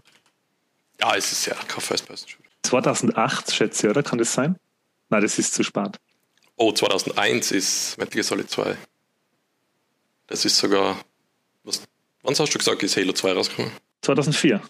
Ja, das ist sogar drei Jahre dazwischen. Gut, dann war das nicht das Jahr, wo man das switcht, sondern das ist die, die Fünf-Jahres-Ära, wo man das zweimal gemacht hat. Sie, Halo ist eine Reihe, wo sie sich ähm, gut Zeit lassen haben, eigentlich immer zwischen die, zumindest zwischen die Hauptteile. Es hat ja dann noch ähm, sogar ähm, ein, ein, so ein Strategiespiel gegeben. Halo Wars. Halo Wars ja. und ähm, ODST ist, glaube ich, vor dem Vierer noch rauskommen, oder? Das ist ein Ableger vom Dreier, ja. So. Ja. Weil sie haben zwischen im Dreier, das 2007 ausgekommen, und im Vierer sind wieder fünf Jahre vergangen. Und das Vierer habe ich dann angefangen spielen und war auch wieder beeindruckt, wie schön das Spiel ausschaut. Also ich kann mich erinnern, dass man da ganz am Anfang bei so einer Klippe, also der Master Chief ist in die Weiten der Galaxie geschleudert worden ähm, und ist jetzt erst einmal auf sich selber gestellt. Und man kommt bei so einem Planeten aus so einer Höhle raus und sieht dann so ein Panorama und ich habe da echt einmal äh, Augen gemacht, wie schön das ausschaut. Muss dann aber sagen, dass ich habe das Spiel nicht fertig gespielt, ich bin da ein bisschen an der Story dann äh, gescheitert. Also da war es dann echt so, wenn man da nicht drin ist, wenn man, beim, wenn man mit dem Vierer äh, vom Dreier aus weiterspielt, ich habe da dann wirklich bald einmal gar nichts mehr verstanden. Ja. Ich weiß nicht, ob ich jetzt das anmerken darf, weil im Archivar ja normal kein Fehler passiert, aber mir geht Halo Reach ab, was ja nach dem Dreier rausgekommen ist und schon eigentlich eine, zur Hauptserie fast gezählt werden kann, aber halt ein Prequel ist. Ah, okay. Ja, nachher oh, Asche äh, auf mein Haupt. Ähm, Reach habe ich jetzt nicht aufgeschrieben. Ich habe jetzt wirklich nur ähm, die, mit die Haupt, mit die Ziffern versehen. Ja, aber eben die fünf Jahre zwischen Halo 3 und 4, da war Halo Reach dazwischen noch. Also die haben schon ein Spiel rausgebracht dazwischen noch. Ah, da hat man aber nicht den, na bei, bei ODSD. Ja, da spielt man so ein, ein Spartan Squad. Da geht es darum, um Reach, der Planet, der da halt angegriffen wird von den Aliens und, und die da flüchten müssen. Ah, okay. Bei ODSD spielt man aber keinen Spartan, gell? Da spielt man so ja, da spielt man Menschen, einen, einen normalen Menschen. Aber ja. Die haben dann einfach gesagt, okay, Schilde ist jetzt was anderes, ist Stamina und die ladet sich nach. Also eigentlich spielst du fast dasselbe, das ist jetzt kaum ein Unterschied. War ODSD also ein bisschen Open World oder hat es so große Levels gehabt? Genau, das hat so eine Nachtstadt gehabt, wo man ein bisschen sich offener bewegen hat können. Und dann immer so Rückblicke zu, ah, das ist mit dem Charakter passiert. Die waren ein bisschen linearer wieder und dann bist du wieder in der Stadt gewesen bisschen offener und war ein bisschen was anderes, aber auch gut, finde ich. Ich muss halt wirklich jetzt da, wo ich, die, wo ich mir die, die, die Jahreszahlen und die Titel und die ganzen Infos zu Halo ausgeschrieben habe, muss, ist für mich so, so rauskommen, Halo war für mich wirklich, also Halo 3 war äh, auf alle Fälle ein Multi, äh, Multiplayer-Titel. Das habe ich noch so in Erinnerung, wie viel wir das Multiplayer gespielt haben. Also das hat mir echt fantastisch gut gefallen. Also ich habe da die, die Story, habe ich meistens, oder habe ich dann eigentlich äh, nur gespielt, weil es es halt gegeben hat, aber richtig begeistert hat mit dem Multiplayer. Das weiß ich nicht, das war auf der 360er, ich habe die 2008, glaube ich, oder 2007 habe ich mir die, nein, 2007 habe ich die Xbox 360 gekauft äh, und eben danach gleich mit Halo 3. Und ich weiß nur, dass du dann das, die hast und mhm. nur andere Freunde und äh, wir haben dann, glaube ich, zu viert haben wir das Stunden und Stunden gespielt. Also ich kann mich erinnern, dass wir mal an einem Samstag angefangen haben um 8 Uhr in der Früh und um 8 Uhr am Abend aufgehört. Das war die Zeit, wo das noch gegangen ist. was? Jetzt geht bei mir noch, weil ich weiß nicht, was das meinst. Samstag, oder? Ja, doch, das geht schon. Ja, also der Multiplayer bei Halo war für mich wirklich beeindruckend. Der hat mir ja. wahnsinnig. Es hat ja gestartet mit Halo 2, das war ja eigentlich das erste große Ding mit Multiplayer auf der alten Xbox noch. Das hat ja eigentlich das, den Stein ins Rollen gebracht mit Multiplayer auf Konsole, wo vorher die Leute gesagt haben, ja, das, das funktioniert nie, mhm. das geht nicht. Ich glaube, das und so kommen auf der Playstation, das waren die ersten zwei großen Online-Konsolenspiele. Halo ist eh alles im Game Pass, oder? Mittlerweile. Ja, die Master Chief Collection ist dabei und da hast du alles bis auf das Fünfer, glaube ich, ist noch nicht dabei. Das Fünfer ist einzeln, glaube ich, noch irgendwie. Aber sonst ist alles dabei, glaube ich. Halo, der Master Chief Collection, Halo Spartan Assault, Halo Wars Definitive uh, Edition, Halo Wars 2, Halo 5 Guardians, Halo 3 ODST, Halo 3, Halo 2 Anniversary, Halo 4 Combat uh, Evolved Anniversary. Na, da kannst wir haben das eh mal vor einem halben Jahr oder so mit äh, zwei Freunden, Bruder und Freund, also äh, einer ist der Bruder, das einer ist ein Freund. Äh, zu dritt haben wir das gespielt und eben ab Halo 3 kann man das zu viert die Kampagne spielen und das hat schon, schon Spaß gemacht. Besonders wenn es um die Vehikel geht, wenn einer fährt und einer drauf sitzt hinten und schießt. Ja, das, das, war, schon, das war schon richtig cool. Gut. These habe ich noch, ist, ähm, Bungie macht es ja nicht mehr, oder? Nicht mehr Halo, ne? Na? Ähm, die machen jetzt ähm, Destiny. Destiny, genau. Ist Destiny das, was Halo hätte werden können? Ja. Also wenn man das Universum austauscht, dann, aber dann ist es halt ein anderes Spiel. Ich weiß nicht, ob das Halo-Leuten gefallen wird, wenn aus am Halo ein Destiny geworden wäre. Mit Leveln und Looten. Weiß ich nicht. Weil einfach nur, also ich, ich sehe da, die Parallelen sind schon zum Kennen, oder? Ja, wie sich das Schießen und so anfühlt in den Spielen, sieht man schon, das ist immer noch Banshee. Aber das Spiel selber, ja, du fliegst auf Planeten hin und machst Quests für Leute. Es gibt zwar eine Story, aber die ist jetzt momentan, glaube ich, so im Hintergrund. Ja, Destiny 2 ist ja sogar free to play. Kann man mhm. sich viel anschauen, sogar wenn man will. Aber es ist kein Halo. Nein, es, aber, es ist nicht von der Story. Ja, aber mir, mir fällt es halt, oder keine Ahnung, irgendwie fällt mir das halt auf, jetzt die Flood und wie heißt die gleiche Rasse in Destiny? Brute, oder? Da gibt es ja ähnliche. Mm, ja, da gibt es immer bei Überschneidungen. Ähnliche ja. Gegnerklassen. Immer so eine Roboter-Armee und ja. so. Ja. Gut. Ähm, die nächste Serie äh, auf äh, unserem Plan wäre die Battlefield-Serie und da habe ich nicht schlecht gestaunt, weil die Battlefield-Serie hat seit 2002, also seit 19 Jahren, mit alle Add-ons und Spin-offs 52 Einträge, was Spiele angeht. Und mhm. das ist echt ein Hammer. Das ist dann der 52. Weltkrieg demnach. ähm, die haben wir die Hauptserie äh, mal rausgeschrieben. Die fängt eben ähm, 2002 an mit Battlefield 1942, damals noch nur auf dem PC. Drei Jahre später dann gefolgt für Battlefield 2, ebenfalls nur auf dem PC. Und ab 2006 dann für PC und jeweils immer die aktuellen Konsolen. Battlefield 2142, dann 2008, zwei Jahre später Bad Company, wieder zwei Jahre später Bad Company 2 und jetzt wird es interessant leid. 2011, ein Jahr später Battlefield 3, dann 2015 Battlefield Hardline und dann 2016 Battlefield 1. Und dann aber wieder 2018 Battlefield 5. Ja, also für mich ist es nicht verwirrend, weil ich die alle gespielt habe.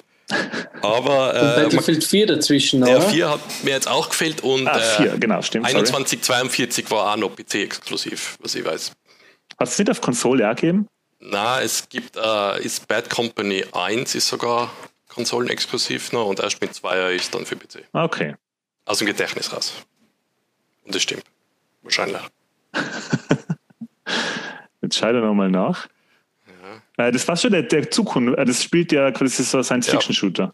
2142, das ist nach ah, stimmt, ja. okay. 2 rausgekommen. Stimmt, du recht, ja. Gibt's nur auf der, ähm, mhm. gibt's nur auf der. Hier, als Hirni war. Windows und Mac. Jetzt auf Streiten jetzt. Jetzt, jetzt beide. Okay. Ja, ja, ich habe, äh, wie gesagt, also deswegen auch der Marco ähm, mit dabei. Ich habe jetzt da nicht so viel Input. Ich habe gespielt, bewusst gespielt, Hardline und Bad Company. Ähm, und Battlefield 1 habe ich ein bisschen Multiplayer probiert. Aber dann relativ schnell gemerkt, dass sie das. Und in Battlefield 1 haben wir eh schon geredet, das ist das mit den Namen im Intro, gell? Genau, ja. Wenn, wenn man stirbt, das, wo dann dann das war Namen eh, So lange haben sie noch gar nicht so Story-Kampagnen gemacht gehabt. Also das ist eins von den besseren, sage ich mal, von der Singleplayer-Kampagne. Und Hardline habe ich deswegen gespielt, weil ich, weil ich ähm, das Polizei-Detective-Setting ähm, eigentlich ganz cool gefunden habe. Ähm, sonst bin ich eher beim, bei Battlefront zu Hause. Ja. Aber das kommt ja später noch. Deswegen lasse, überlasse ich euch jetzt mal hier die Showbühne. Also ich glaube, ich habe jeden Teil gespielt, manche ein bisschen länger, manche nicht so lang. Und wo damals die Demo von Battlefield 1942 am PC rausgekommen ist, ja, da habe ich nicht schlecht gestaunt, wie das, was damals bei Halo war, mit, mit dem Fahrzeug, wie gut es funktioniert und dann Battlefield macht es im Multiplayer und dann nicht nur, dass einer mit dem Jeep rumfährt, sondern fahren auch welche mit Panzer und gleichzeitig ist ein Bomber in die Lüfte, der da runterbombt und du mit deinen Leuten unten rumläufst. Also das hat nicht schlecht mich beeindruckt damals, muss ich sagen.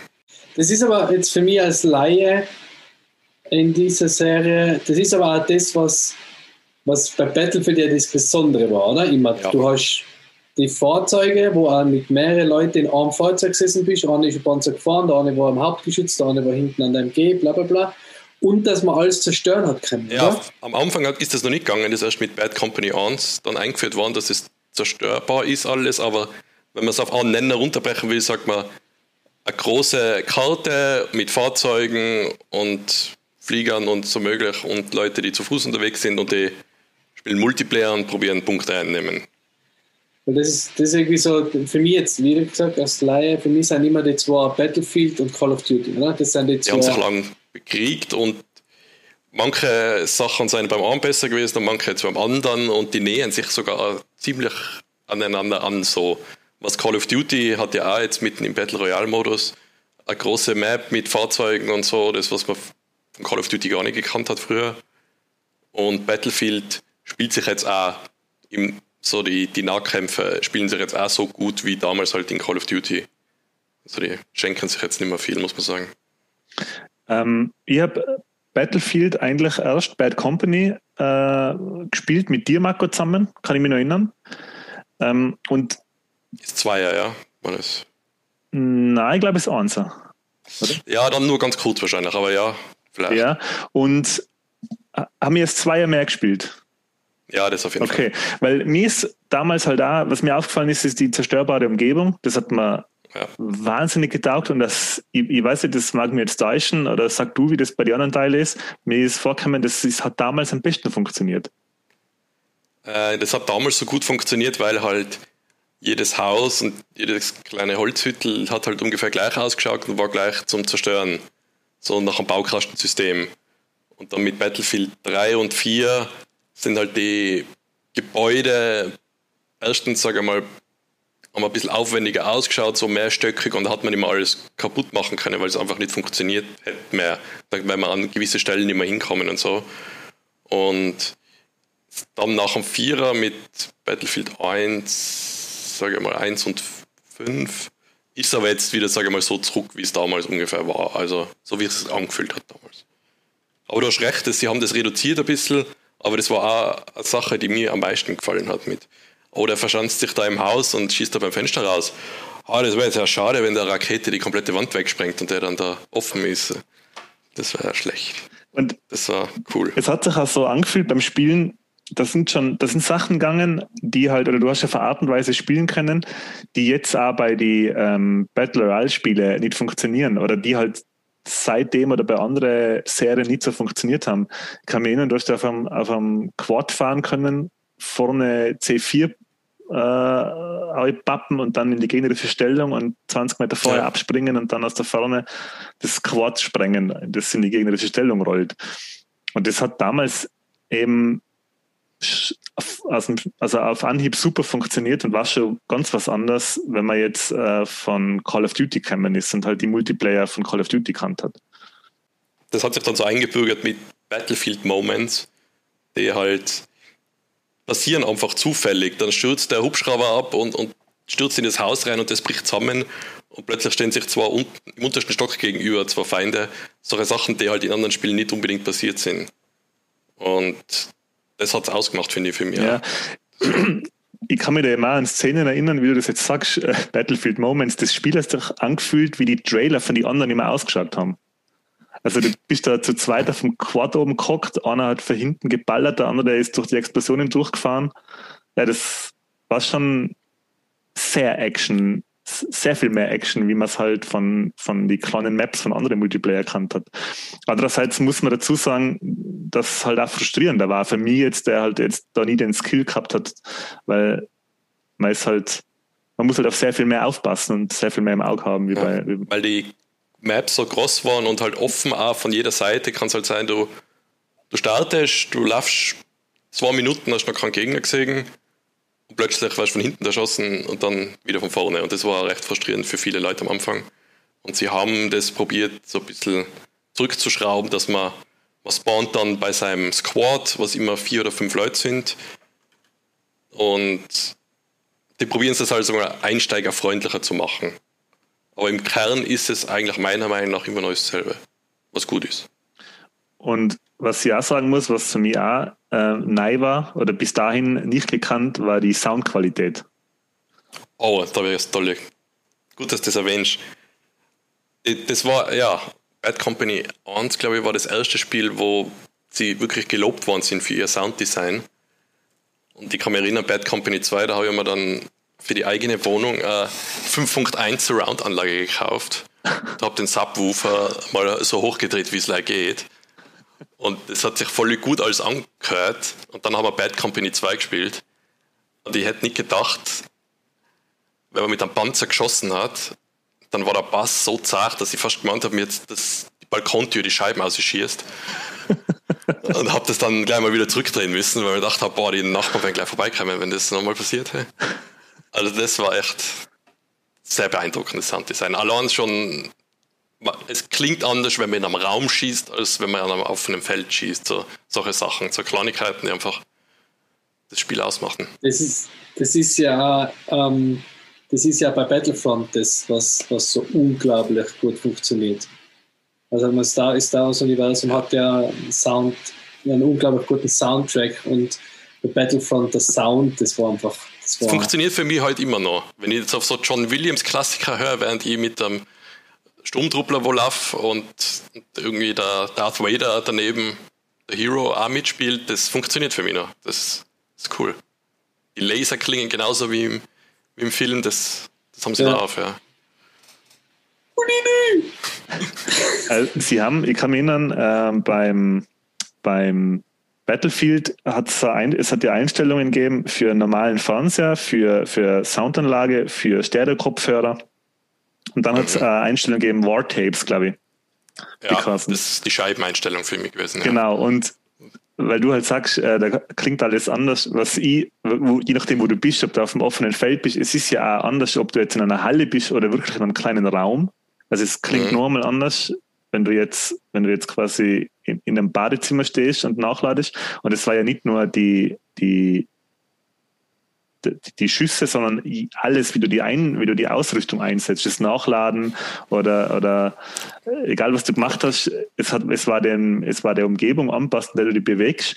Und ich kann mich erinnern, ähm, dass man da wirklich, wenn da jetzt einer sich im, im Haus bewegt mit dir, ja, dann, dann kommt er richtig ums Eck und die, und die, die Geräusche, die Gegner macht, passen auch perfekt zu allem. Äh, wie, wie, wie man sich das, das finde ich, merkt man jetzt, also mit der Biodynamic, die, wir jetzt, die du auch hast, die Kopfhörer, ähm, wenn man mit der zum Beispiel Apex spielt, dann und wer über dir im Gebäude ist, wie du den dann, wie du den dann wirklich lokalisieren kannst. Also das ist wirklich, du hast durch die, durch die Soundqualität und durch die Kopfhörer einen Vorteil, gegenüber wem, der das vielleicht am Fernseher spielt und nicht in Surround Sound hat, weil du einfach davor schon wirklich den lokalisieren kannst. Und das ist schon beeindruckend. Das habe ich schon, das habe ich schon ähm, sehr, also jetzt mit dem Kopfhörer zum ersten Mal so wirklich den, den äh, 360 Grad Surround Sound gehabt, dass der wirklich, das mal bei, bei ähm, äh, Returnal und bei Resident Evil auch wieder aufgefallen, wenn du dann so selber mal so umdrehst im Wohnzimmer, weil du denkst, ist jetzt da wirklich gerade wer hinter mir vorbeigegangen oder war das jetzt oh, im Spiel? Ja, das habe ich vergessen zu sagen. Das ist mir bei Resident Evil aufgefallen. Weil das muss ich jetzt noch kurz, kurz noch äh, mit Gewalt ein, einige Blänkeln. Einige, einige Blänkeln. Ähm, das mit den Kopfhörern, ähm, wir spielen ja da immer, also die, die wir jetzt haben, das sind ja normale Stereo-Kopfhörer. Das sind ja keine Surround-Kopfhörer. Weil ich kann mich erinnern, ich habe, ähm, ich weiß nicht mehr von was für einer Firma, Surround-Kopfhörer gehabt. Die hat man unfassbar aufwendig an der 360 anschließen müssen. Also die sind, ich kann mich nicht mehr genau erinnern, da hat so, so, so eine Kastelle gehabt äh, zur Konsole und da ist dann die, die Kopfhörer mit mehreren Steckern anschließen müssen und das Headset dann an und das war immer ein Wahnsinnsaufriss, die anschließen. Und das machen sie mittlerweile, ist die Soundqualität einfach, wenn du normale Stereo-Kopfhörer hernimmst, so gut, dass du zum Teil nicht unterscheiden kannst, ob das jetzt im Raum passiert, wo du gerade sitzt, oder im Videospiel. Mhm. Weil gerade bei Resident Evil, da gibt es Geräusche, wenn man gedacht hat, ja, jetzt muss ich mal schauen, ob er bekommen ist oder so. Ob da jetzt gerade die Tür aufgegangen ist oder ob das jetzt im Videospiel war. Die, das, das machen sie sehr viel besser und das war bei, ähm, das machen sie bei den Battle Royale Spiele generell gut, dass du eben mit normalen Stereo-Kopfhörer irgendwie ein Gefühl dafür hast, wo sich der Gegner befindet. Äh, äh, jetzt rechts ober dir oder rechts hinter dir. Und ähm, ist bei Battlefield eben auch schon so gut gewesen. Das, wenn du das mit Kopfhörer gespielt hast, also wenn ich da einmal mir den Aufriss gegönnt habe und die Surround das Surround-Headset angeschlossen habe, ja, dann haben die War Days gleich noch einmal, noch einmal mehr gezündet. Das war schon.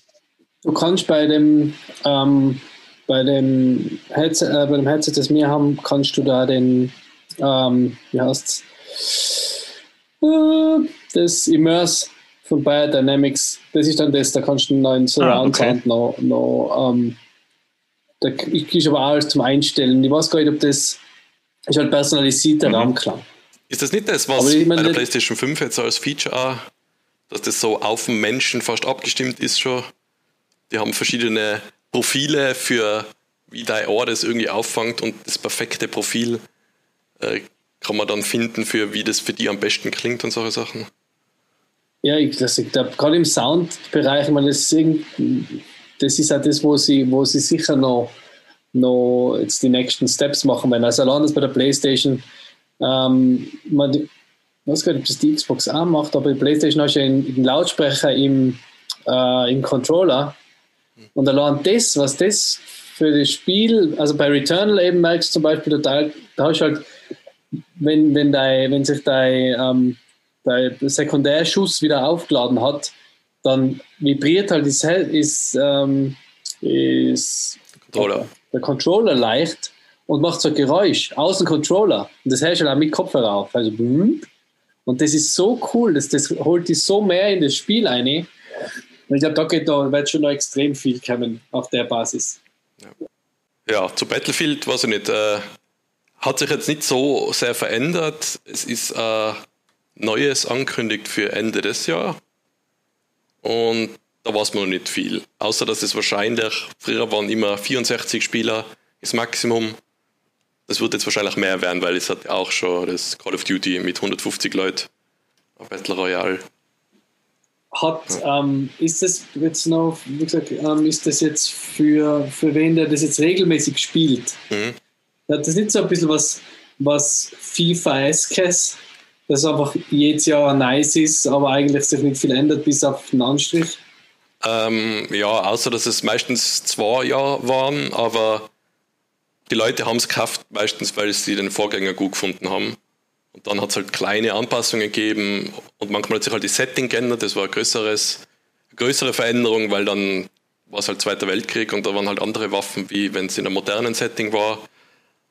Äh, aber man kann auch die alten Spiele noch spielen. Das Battlefield 4, glaube ich, wird sogar von mehr Leuten gespielt noch als das Battlefield 1, sage ich jetzt mal raus. Das ist jetzt verwirrend mit den ganzen Nummern, weil das 4er Form 1 erkennen ist. Also. Ja, wer es da nicht auskennt, einfach im NT Nachricht schreiben. Ja. oder anrufen. Wir würden auf der, Seine Nummer auf ist der Arbeit besuchen. Irgendwo. Ja, oder am besten, genau. oder am besten einfach von meinem Haus zelten. Genau, einfach vorbeischauen. Ja, ja das ist mir mal Nein, ich würde die Freundin direkt anfragen. Und die soll es ihm weiterleiten. Ich schreibe die ganzen Kontaktinfos nachher auf, äh, in die Show Notes. Oh Gott. Oder über die Eltern. Das geht auch. Anfragen. Gut. Gut. Ähm. Ja, Battlefield ist, glaube ich, eben, haben wir gesagt, seit 2002 oder 1 2002 eigentlich. Genau, seit 2002. Stetiger Begleiter von mir auch. Multiplayer spiele ich gern. Fahren wir jetzt zur nächsten Serie kommen, muss ich noch kurz meine Alarmanlage in der Wohnung überprüfen, nach Michis Ankündigung. Und dann geht es weiter. Von Casio? Die Casio-Alarmanlage, da gehen 20 Uhren los. Ja, bist du sicher, dass es nicht in Resident Evil was war, was du gehört hast? Wegen der Alarmanlage. Es ist wirklich einbrochen. Nein, es ist Nein, nein, es hat schon wirklich jemand einbrochen. Ach so, ja. er wollte den Podcast gar nicht machen, er wird gezwungen von einem Einbrecher. In unserem Podcast. Michi sitzt direkt neben mir. Hält mir die Pistole. Die Pistole an der, an der Casio. so, wir gehen jetzt direkt zum Konkurrenten zeitlich. Und zwar ist es Call of Duty. Call of Duty. Geliebt und gehasst gleichermaßen mittlerweile. Obwohl mittlerweile mit Warzone schon wieder ziemlich viel ähm, Liebe eingehandelt. 2003 ist das erste Call of Duty rausgekommen.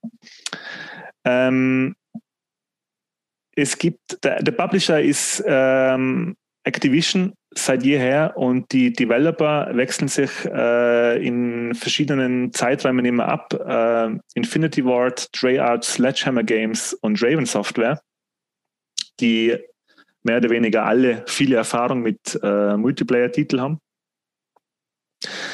Es gibt insgesamt seit 2003 37 Einträge und ähm, die Haupt, also die, die, die Main äh, äh, Serie, Series ähm, sind insgesamt, jetzt muss ich kurz schauen, äh, habe ich mir jetzt gar nicht aufgeschrieben, aber es sind gigantisch viele. Also ähm, es gibt seit 2003 äh, ununterbrochen, kann man sagen, jährlich äh, Veröffentlichung für die Hauptspiele. Ähm, und die spielen jeweils zu unterschiedlichen Zeiten oder in unterschiedlichen ähm, Settings und viele es gibt mehrere Linien, die zusammenhängen. Ich zähle jetzt nicht alle auf. Ähm, ich frage jetzt einfach einmal, Marco, du hast mit dem ersten angefangen wahrscheinlich, oder? Äh, ja, und ich möchte noch erwähnen, es ist ja die Leute, die vorher Medal of Honor gemacht haben, haben sich da ein neues Studio gegründet und dann Call of Duty. Also viele Sachen, die in Call of Duty drin sind, sind auch schon in Medal of Honor teilweise drinnen. Aber mit Call of Duty haben sie dann wirklich durchgestartet. Das ist äh, ein Erfolg, glaube ich, von der ersten, vom ersten Titel aus gewesen. 2003. Genau, 2003. Das waren die ersten drei Teile, waren, glaube ich, alle Weltkriegsshooter, glaube ich, vom Zweiter Setting Weltkrieg, her, ja. Mhm. Ähm, hast du alle den ersten, zweiten und dritten schon gespielt? Ja. Ich glaube, ich habe vielleicht den dritten nicht durchgespielt, aber den ersten und zweiten habe ich auf jeden Fall gespielt und auch im Multiplayer viel. Und das war fast schon die, die Ego-Shooter, wie sagt man, da, die haben sich verändert. Früher war halt das mit Doom, du hast die rote Schlüsselkarte gesucht, damit du da bei der Tür durchkommst. Und Call of Duty war wirklich da die Achterbahnfahrt mit. Das ist der Schlauch, wo du die durchkämpfst und da passiert was, was halt in normalen Actionfilmen passiert. Und das war vom ersten Call of Duty an hat das schon voll funktioniert. Und die Leute lieben es immer noch anscheinend. Weil die Singleplayer sind schon recht ähnlich geblieben, zum größten Teil. Ähm, ich habe mit dem vierten angefangen, Modern Warfare, 2007 rauskommen. Und äh, wie du sagst, ey, da ist mir echt ähm, das Ladel geflogen, weil. Mit Casio das, mit, das war ja wirklich ähm, ja, Actionfilm zum Spielen. Also ja. Äh, äh, ähm, Michael Bay Kriegsblockbuster zum selber durchmarschieren. Ähm, und äh, gleichzeitig war auch der Multiplayer für mich ein Wahnsinn. Also der hat mir fantastisch gut gefallen. Wenn man den jetzt vergleicht mit heutigen Call of Duties, war der ja super äh, minimalistisch eigentlich. Ja. Ähm, aber es hat extrem gut funktioniert. Und was mir dann aufgefallen ist zum ersten Mal, äh, das hat einfach extrem gut performt. Das, auf das habe ich bei Videospielen vorher nie geschaut, ja. aber da ist dann schon auf der Konsole aufgefallen, wow, stabile Framerate, es ist sehr smooth alles, ähm, schaut einfach fantastisch gut aus. Ja, es ist auch das Jahr, glaube ich, da ist, ist Call of Duty im selben Jahr rausgekommen, also das Modern Warfare wie Halo 3, glaube ich. Und sich da die ja, Multiplayer sein, ja. Da ist drum gegangen, ja, was spielen wir online? Halo oder Call of Duty?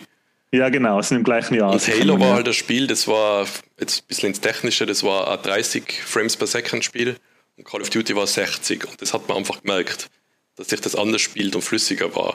Und damals hat halt, Halo war einfach der, der Platzhirsch und dann kommt dann Modern Warfare und sagt, die haben nur gesagt, spielt einfach unser Spiel, es wird einfach merken, welches sich besser spielt und genauso ist es so gewesen dann ist von Jahr zu Jahr ist halt Halo immer unwichtiger geworden und Call of Duty immer wichtiger, einfach weil das technisch gesehen immer eine Bombe war. Und was natürlich auch Call of Duty zumindest, ich sage jetzt einmal, ich weiß es nicht besser, für mich ab dem vierten Teil, also ab Modern Warfare, ähm, mit sich gebracht hat, was sie dann fast ein bisschen, also ab zumindest ein paar Spiele lang fast schon erzwungen haben, dann war der kontroverse Moment, den sie in viele Spiele gehabt haben. Ja. Ähm, ich gebe da jetzt mal ein bisschen eine Spoilerwarnung raus für alle, die Call of Duty seit 2007 nicht gespielt haben und das noch nachholen möchten, wir werden jetzt in der nächsten, hoffentlich nicht länger wie halben Stunde, über die, mhm.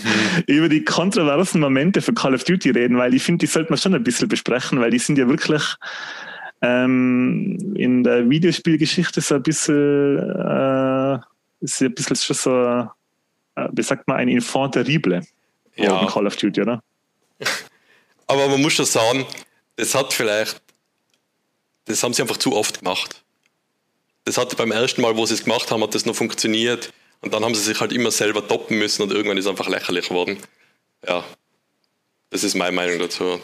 Also ich habe sie nicht gespielt, aber ich weiß jetzt auch nicht mehr spielen, deswegen ähm, bleibe ich okay, da. danke.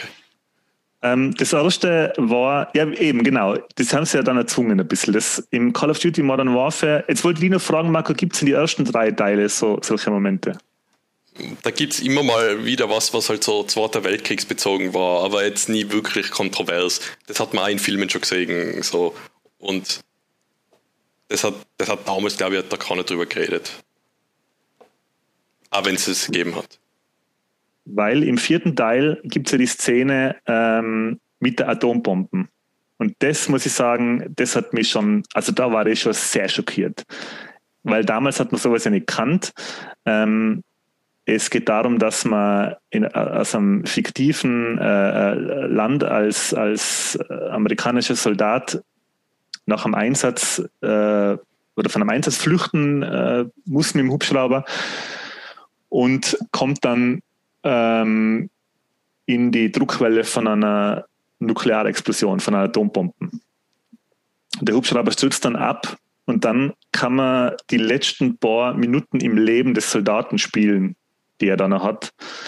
Und er schleift sich aus dem Hubschrauberfrack raus und man hat, glaube ich, nichts mehr außer seine verbrannten Hände um sich, glaube ich, zu wehren, oder? Also man hat keine Waffe mehr in der Hand, glaube ich. Mm, nein, ich glaube nicht. Kann nur mehr kriechen, glaube ich. Oder später dann nur mehr kriechen. Man kann zuerst noch gehen, dann bricht man zusammen, kann nur noch kriechen und das Letzte, was man sieht, ist der Atompilz, der halt in, in, in nächster Nähe aufsteigt. Und ja, muss ich schon sagen, wo ich das dann gespielt habe, haben wir gedacht, puh, das äh, das wäre mir jetzt ein bisschen erinnern, weil das muss man schon sagen, ist nicht ohne. Also das ist schon eine Art von, von Grauen, das man ja. da halt dargestellt kriegt, was schon, habe ich vorher nicht gesehen in Videospielen. Es ist ja auch schon weil, selten, dass du den Charakter, den du spielst, dass der überhaupt stirbt, endgültig. Das war ja auch ziemlich selten zu der Zeitpunkt noch. Ja, genau. Also das war beim Story-Modus schon ähm, äh, auffällig. Und man muss halt nur dazu sagen, was ich nicht gekannt habe, ist, dass die Story wirklich, äh, also wenn du jetzt Modern Warfare 4 fertig gespielt hast, dann war dir das jetzt vielleicht noch nicht so bewusst, aber zwei Jahre später, 2009, ist ja Modern Warfare 2 rausgekommen, das dann mit einem knallharten Cliffhanger endet, mhm. wo man dann genau gewusst hat, boah, jetzt muss ich zwei Jahre warten, bis die Story weitergeht. Und das war schon, das hat es vorher, glaube ich, so auch nicht gegeben, oder? Ja, Halo also, 2, wo ich erwähnt habe, da ist der knallharte Cliffhanger. War das, war das vorher schon? Ja, das. Ah ja, 2004, stimmt, genau. Halo ja. 2 hörte irgendwie so auf und so, und jetzt finish the fight und dann abspannen, so. Ah, finish the fight, aber im nächsten Teil erst. Ja, so, jetzt verstehe. So war das gedacht.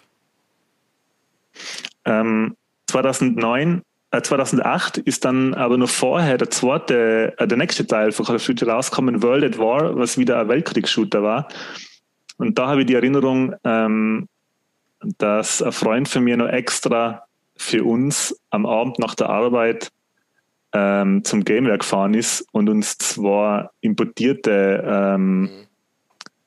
äh, Varianten holt von World at War, damit wir am gleichen Abend noch spielen können. Also da haben wir wirklich schon, war dann, also nach Call of Duty 4 waren wir so gehuckt, dass wir wirklich, wir haben es nicht erwarten können und sofort gekauft. World at War äh, ist im nächsten Teil. Mhm. Und war wieder fantastisch.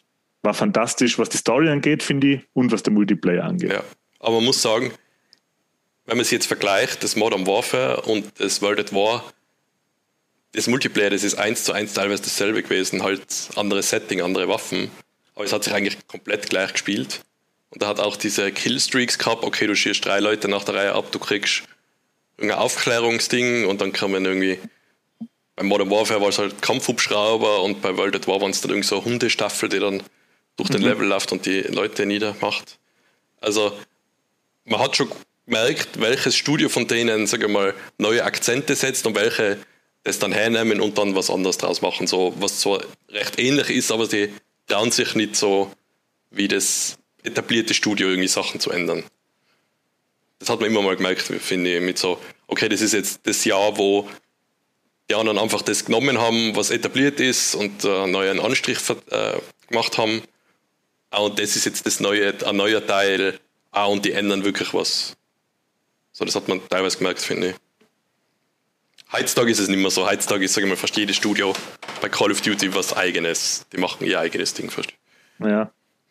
Aber gerade Multiplayer-mäßig ist ja jetzt, ich meine, wir sind noch ziemlich früh da in der, in der Serie, aber gerade Multiplayer-mäßig war es so, da kommen dann schon Teile, wo man dann sagen muss, ja, die waren ja dann schon lächerlich überfrachtet mit, mit allem, was während im Multiplayer passiert ist. Also da können in der Sekunde zwei äh, Luftunterstützungen äh, und, und äh, Killstreaks-Belohnungen ohne Ende. Und das ist ja, ich glaube, in Modern Warfare 3, also der Multiplayer von Modern Warfare 3 war schon massiv überfrachtet dann. Ja, das war der Witz dabei ist schon so manchmal. Ja, ich steige in ein Match ein und in der Sekunden, wo es losgeht, werde ich schon bombardiert von Sachen, die schon in der Luft sein, was andere Spieler angefordert haben. Und ja. das ist dann aber auch wieder besser geworden, finde ich, manche. Ist auch wieder besser geworden, ja. ja. Ähm, World at War hat jetzt keinen so in der Story keinen so kontroversen Moment gehabt, was ich mir erinnern kann. Oder ja. nichts, was mir. Aber es hat schon ein paar starke Szenen auch gehabt, was ich weiß, wo man so ein bisschen drüber nachgedacht hat, so mit, ah, ja, habe ich jetzt so noch nicht gesehen. Sag jetzt aber auch nicht so viel über mir aus, weil ich mich an die trotzdem nicht erinnere, aber da waren sie vielleicht doch nicht so einprägsam. Aber war nicht ähm, schlecht, habe ich gut in Erinnerung habe ich auch gut in Erinnerung, hat man nämlich auch schon äh, Multi, also quasi Koop spielen können. Ich glaube nicht den kompletten ähm, ähm, Story-Modus, aber zumindest einen großen Teil hat man, glaube ich, zu zweit oder dritt spielen ja, können. Ja, stimmt. Und dann ähm, 2009 Call of Duty Modern Warfare 2 und das war dann das Spiel mit der äh, berühmten No Russian Szene, oder? Ja, genau. Flughafen. Genau am Flughafen und da muss ich sagen, ähm, da haben wir, glaube ich, also über das was wir uns noch diskutieren, ob das wirklich zuträglich ist, ob das Videospiele wirklich ja. was bringt. Was war das? Weil ihr das mit, de, mit dem Level am Flughafen, das habe ich glaube ich auch gespielt. Also die, die Szene schaut so aus, dass man, glaube ich, ein amerikanischer äh, Agent ist, der in einer russischen Extremistengruppe eingesickert ist und zusammen mit die, mit die ähm, russischen äh, Extremisten in, glaube, in Moskau am Flughafen, oder? Mhm. Spielt Moskau das, glaube ich, oder? Flughafen, ja. Aber in Russland, oder? Ich bin mir da gar nicht mehr so sicher, aber weil er, er, der, der Terrorist sagt ja dann, also ähm, da geht es um einen, um einen äh, Ultranationalisten, der einen Krieg zwischen die Großmächte auslösen will und man ist dann in, so einem, in einem Lieferwagen und das sagt der noch zu seinen Leuten, remember no Russian, also sie dürfen nicht russisch miteinander reden. Ähm, ja, soll so ausschauen, als wenn es nicht die Russen gewesen wären, die das gemacht genau. haben. Genau. Es soll so ausschauen, als ob das, was sie jetzt da gleich machen, ähm, die Amerikaner gewesen wären. Und dann geht die Tür auf und man ist, glaube ich, ein Trupp von fünf, sechs Leuten, die in schusssichere Westen und mit vollautomatischen Waffen durch den Flughafen äh, marschieren und wahllos jeden Zivilisten abschlachten, den sie sehen. Und die Szene ist echt unfassbar grausam. Also da sieht man nämlich so Sachen wie Leute, die sich quasi irgendwie unbewaffnete Leute, die sich in die Deckung kauern, äh, äh, Männer, Frauen, Kinder schreien und werden halt von denen mit, mit vollautomatischem Kriegsgerät niedergemacht. Ähm, es ist dann, glaube ich, so, dass man selber nicht schießen muss, oder? Oder sogar nicht darf. Oder ich weiß nicht, ob es nicht eine Szene gibt, wo man schießen muss, aber ich glaube, man muss keinen Zivilisten töten, glaube ich, wenn ich mich jetzt richtig erinnere. Ja, also man kann das an sich vorbeigehen lassen, ohne dass man selber äh, unter Anführungszeichen zum digitalen Mörder wird. Und am Schluss von dem Albtraum ist es dann so, dass der ähm, Terrorist äh, die eigene Spielfigur erschießt, weil er von Anfang an wusste, dass er Amerikaner ist. Und so bleibt der amerikanische Agent natürlich an, bei dem Massaker liegen. Und äh, die russische Regierung meint, dass die Amerikaner den Terroranschlag verübt haben und ähm, fangen dann an Krieg mit die, mit, mit die Amerikanern an. Ja, meiner Meinung nach war das wirklich ich hätte es weder gebraucht, noch, noch habe ich noch sowas irgendwie, ich hätte mir nie gedacht, ja, sowas muss ich mal spielen oder sehen. Und ich glaube, dass das, weil zu der Zeit die Killerspieldebatte, glaube ich, schon noch ziemlich am Laufen war, ja. war sicher nicht zuträglich für das. Ich kann mich erinnern, dass es in den Medien schon ein bisschen diskutiert worden auch. Und ich weiß gar nicht, was da am Ende rausgekommen ist. Ich hätte die Szene, hat jetzt so viel gebracht in dem Spiel? Ich weiß es nicht. Ich weiß nicht, wenn das eine Zwischensequenz gewesen wäre, aber das ist eben Call of Duty. Die Zwischensequenzen und das Spiel geht ja so nahtlos ineinander übrig, über. Das, das wollen sie ja irgendwie. Dass das nicht nur eine Zwischensequenz ist, wo man zuschaut, sondern dass man auch was macht.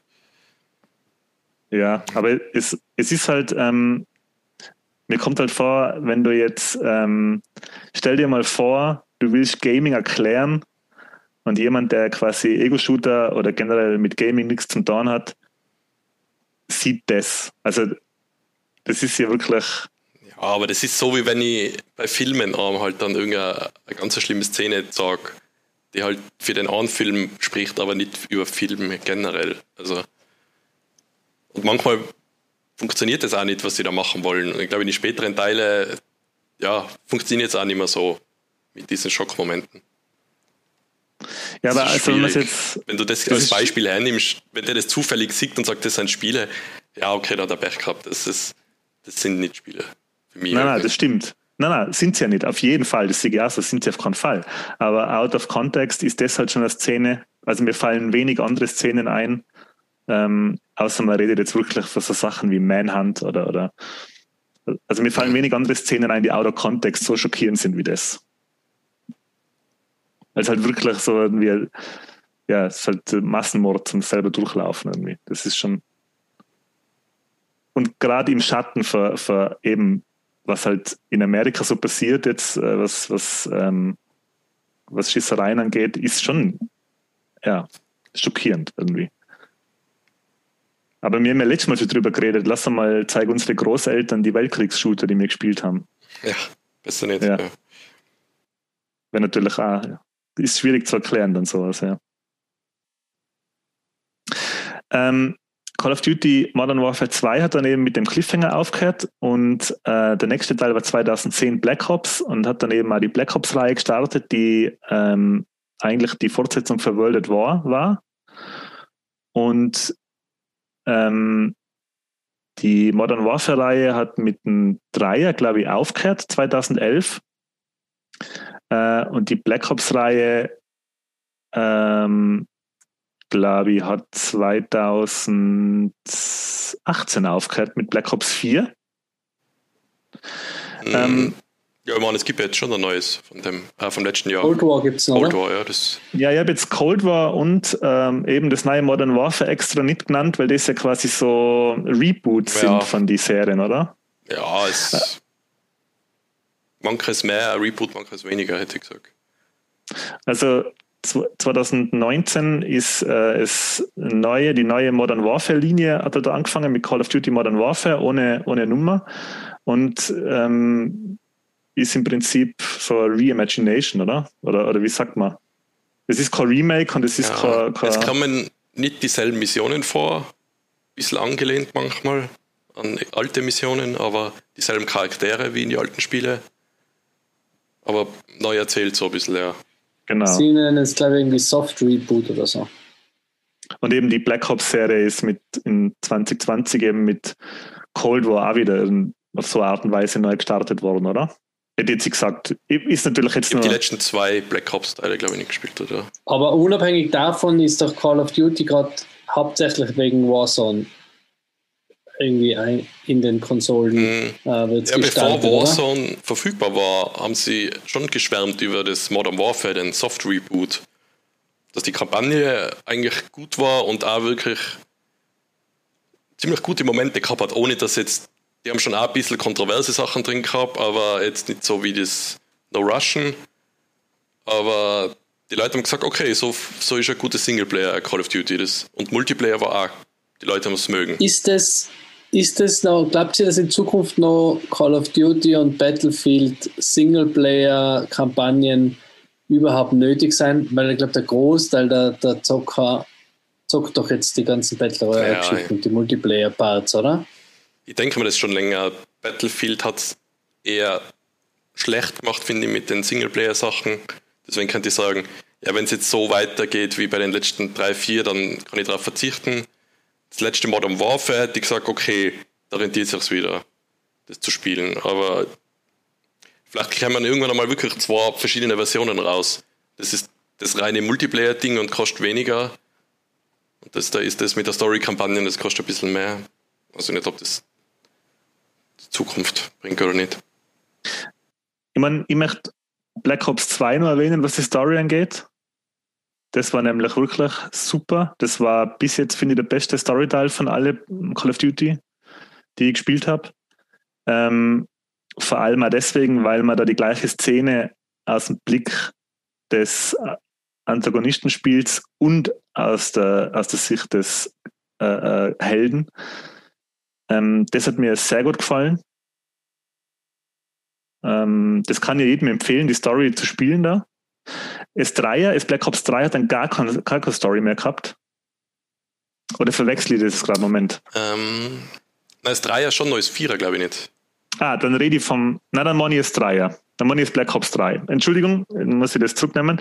Ähm, Black das Ops 3 Zug, war das, was oder? Mit dem in Zukunft, äh, Zukunftszug. Ja. Nicht? Das ist Infinite Warfare, oder? Na, ich glaube, ich habe Na, oder Advanced Warfare. Ja, Sie als Archivar haben das letzte Wort da. Also, ich hätte gesagt, äh, Black Ops 3 war das mit, äh, da weiß man gar nicht, was echt ist und was nicht, teilweise. Und da geht es darum, um irgendeinen Zug in der Schweiz, der gesprengt wird. Also echt ziemlich konfus. Und deswegen habe ich gedacht, haben sie bei ah, Black ja, Ops okay. 4 haben sie es weglassen dann. Ja, na dann habe ich es dann habe ich eh, äh, dann habe ich eh richtig, dann, dann habe ich eh richtig gesagt. Dann ist zwei ja. Ähm, ich kann mich erinnern, dass das sogar so ein, so ein Strategieteil war im, in, in, im Oh, oh, oh, oh.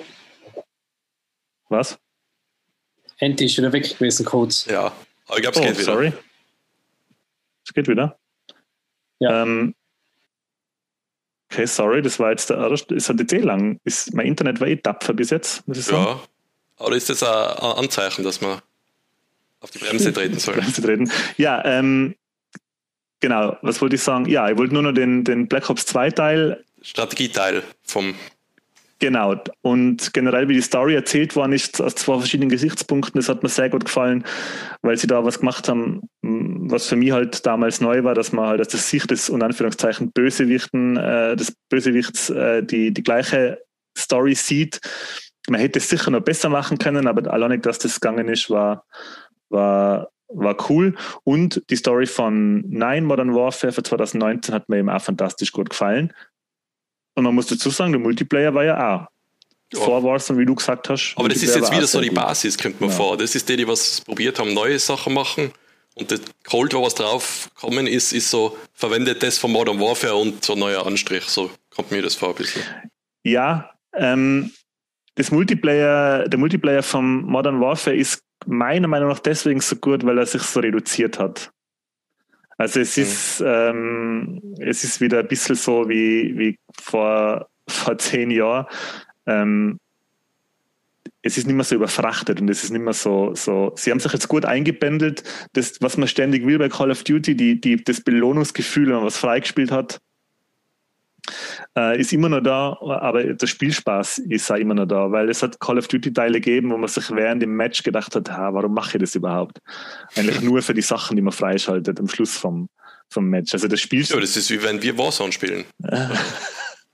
okay. Kleiner Diss auf, am Rand. Wir können dazu sagen, wir haben heute äh, Warzone gespielt zusammen. Und ich glaube, bei drei von vier Matchen habe ich mir gedacht, wow, das war schon Zeitverschwendung. Und bei einem war es dann cool, aber ja. Deswegen spiele ich nicht Warzone. Aber das ist bei Battle Royale-Spielen aber generell schwierig, oder? Ja, aber wir haben Apex schon, davor gespielt also, und da waren drei von drei Runden cool, kommt mir vor. Also ja, außer die, wo wir in den roten Strahl geflogen sind. Ja, gestorben als 30. von 30, ja, okay, das ja. ja. Aber über die Battle Royale-Spiele ähm, werden wir dann das nächste oder übernächste Mal reden, oder? Genau, ja. Das Jahr, wenn wir es schaffen, oder? Dass wir es fertig kriegen. Nachdem du jetzt, Andy, einfach schon, glaube ich, eine halbe Minute hinter uns herlegst, ähm, sollte man vielleicht ähm, deinem Internet zuliebe diese Episode ähm, auch wieder zum Ende bringen, oder? Ähm, wollt ihr noch, habt ihr noch was zu sagen zu den Serien? Na, aber ich merke es auch schon in der Stimme ein bisschen. Ich glaube jetzt ein Päuschen, längeres Päuschen und Abschluss wäre vielleicht nicht schlecht. der Andy fragt immer so lang, sorry. Jawohl, ja, ich sehe das, sehe das genauso, weil ich merke schon, ja, ich, sehe das, ich, ich merke jetzt schon, dass ich, äh, äh dass ich da jetzt technisch hinterherhink. Ähm, ja, es hat sehr viel Spaß gemacht wieder. Ähm, wir sind heute äh, ziemlich ordentlich was weiterkommen. Wir werden das nächste Mal mit der Battlefront-Serie weitermachen. Yeah, da kann ich auch wieder was mitreden. Und dann schon langsam ähm, zu die ganz, ganz modernen Ego-Shooter kommen, beziehungsweise zu die Battle Royale-Shooter. Ja. Man muss ja dazu sagen, das sind jetzt ein paar Teile, ich habe da eine Liste nebenher mir selber aufgeschrieben, die wir jetzt halt einfach auslassen haben, weil man da nicht so viel drüber reden kann. Da ist sowas wie No One Lives Forever ist zwar geil, aber ja, wir reden lieber über Spiele, wo mindestens zwei Leute was drüber sagen kann, sagen wir so. Wir müssen auf jeden Fall noch über ähm, Golden Eye von James Bond reden. Ja, ja, das müssen wir auch noch. Ein fantastischer Film. Bin ich dafür. Ein fantastischer Film. Ja. Nein, aber das Spiel ist ganz, das ist, haben auch, glaube ich, ganz, ganz viele Menschen gespielt. Ja. Das ist, glaube ich, was viele einfach mit Multiplayer verbinden. Auch wenn es am, auf, am Fernseher war noch, aber zu viert Goldeneye spielen, das war schon was. Nostalgie. Jetzt kommt noch zum Schluss die Wahnsinnsbeichte. Ich habe keine einzige Sekunde Goldeneye gespielt in meinem Leben. Gut. Ja, aber wie oft hast du einen Film gesehen? Ja, sicher zweimal. Ja, okay, immerhin. Nein, das ist einfach deswegen, weil ich niemanden, ähm, ich, ich habe einfach generell, glaube ich, äh, kaum Nintendo, ja, Nintendo, Nintendo 64 gespielt. Kaum coole Freunde mit Nintendo 64. Ja, eben, nie gespielt leider. Aber lass sie eigentlich dann erzählen. Das darf ich mir dann erzählen, perfekt. Ähm, ja, dann, dann ähm, beende ich das. Na, dann, dann beenden wir das für heute. Ich habe gerade gesehen, dass der Marvel's Eternal Tra äh, Eternals Trailer, Trailer draußen ist. Ähm, werden wir auch anschauen und dann vielleicht auch gleich nächstes Mal kurz drüber quatschen. Ähm, war mir wie immer ein äh, seelisches Fußbad. Ganz, ganz großartig. Danke für die Zeit. Ähm, hat wieder sehr viel Spaß gemacht, wieder sehr viel Insights in die First-Person-Shooter-Welt. Äh, auch für mich als nicht Call of Duty und Battlefield Hardcore-Zocker. Hat Spaß gemacht. Ähm, ja, an alle Hörer da draußen, bleibt uns gewogen, ähm, folgt uns auf Instagram, hochzenkt äh, unsere Episoden an, erzählt weiter, dass es uns gibt. Ähm, ja, und auch in die erste Episode ein, falls ihr noch nicht gehört habt von unserem First-Person-Shooter-Special. Da haben wir eben die, die ähm, ganz Klassiker besprochen. Und ja, das war's von mir. Dann darf ich sich mal die zwei Jungs verabschieden und ich freue mich aufs nächste Mal. Ich muss mich sehr konzentrieren, dass ich es diesmal nicht verscheiß. Danke, dass äh, ich dabei sein durfte. Äh, ich bin natürlich immer gern dabei, wenn es darum geht, um First-Person-Shooter oder generell Videogames zu reden. Und das war's. Wer mich persönlich kontaktieren will, besser nicht. Über, über Instagram Popkultur Beichtstuhl. Da schaue ich auch rein manchmal, was die Leute schreiben. Sehr gut. Dieser fantastischen Verabschiedung habe ich nichts hinzuzufügen, außer dass es mir auch sehr viel Spaß gemacht hat. Äh, ich hoffe, dass die Hörer mit der Folge auch wieder viel Spaß haben und ich freue mich aufs nächste Mal mit dem Michi oder mit Mako oder mit einem anderen Gast. Das werden wir noch sehen, was in Zukunft so passiert. Das werden wir noch sehen.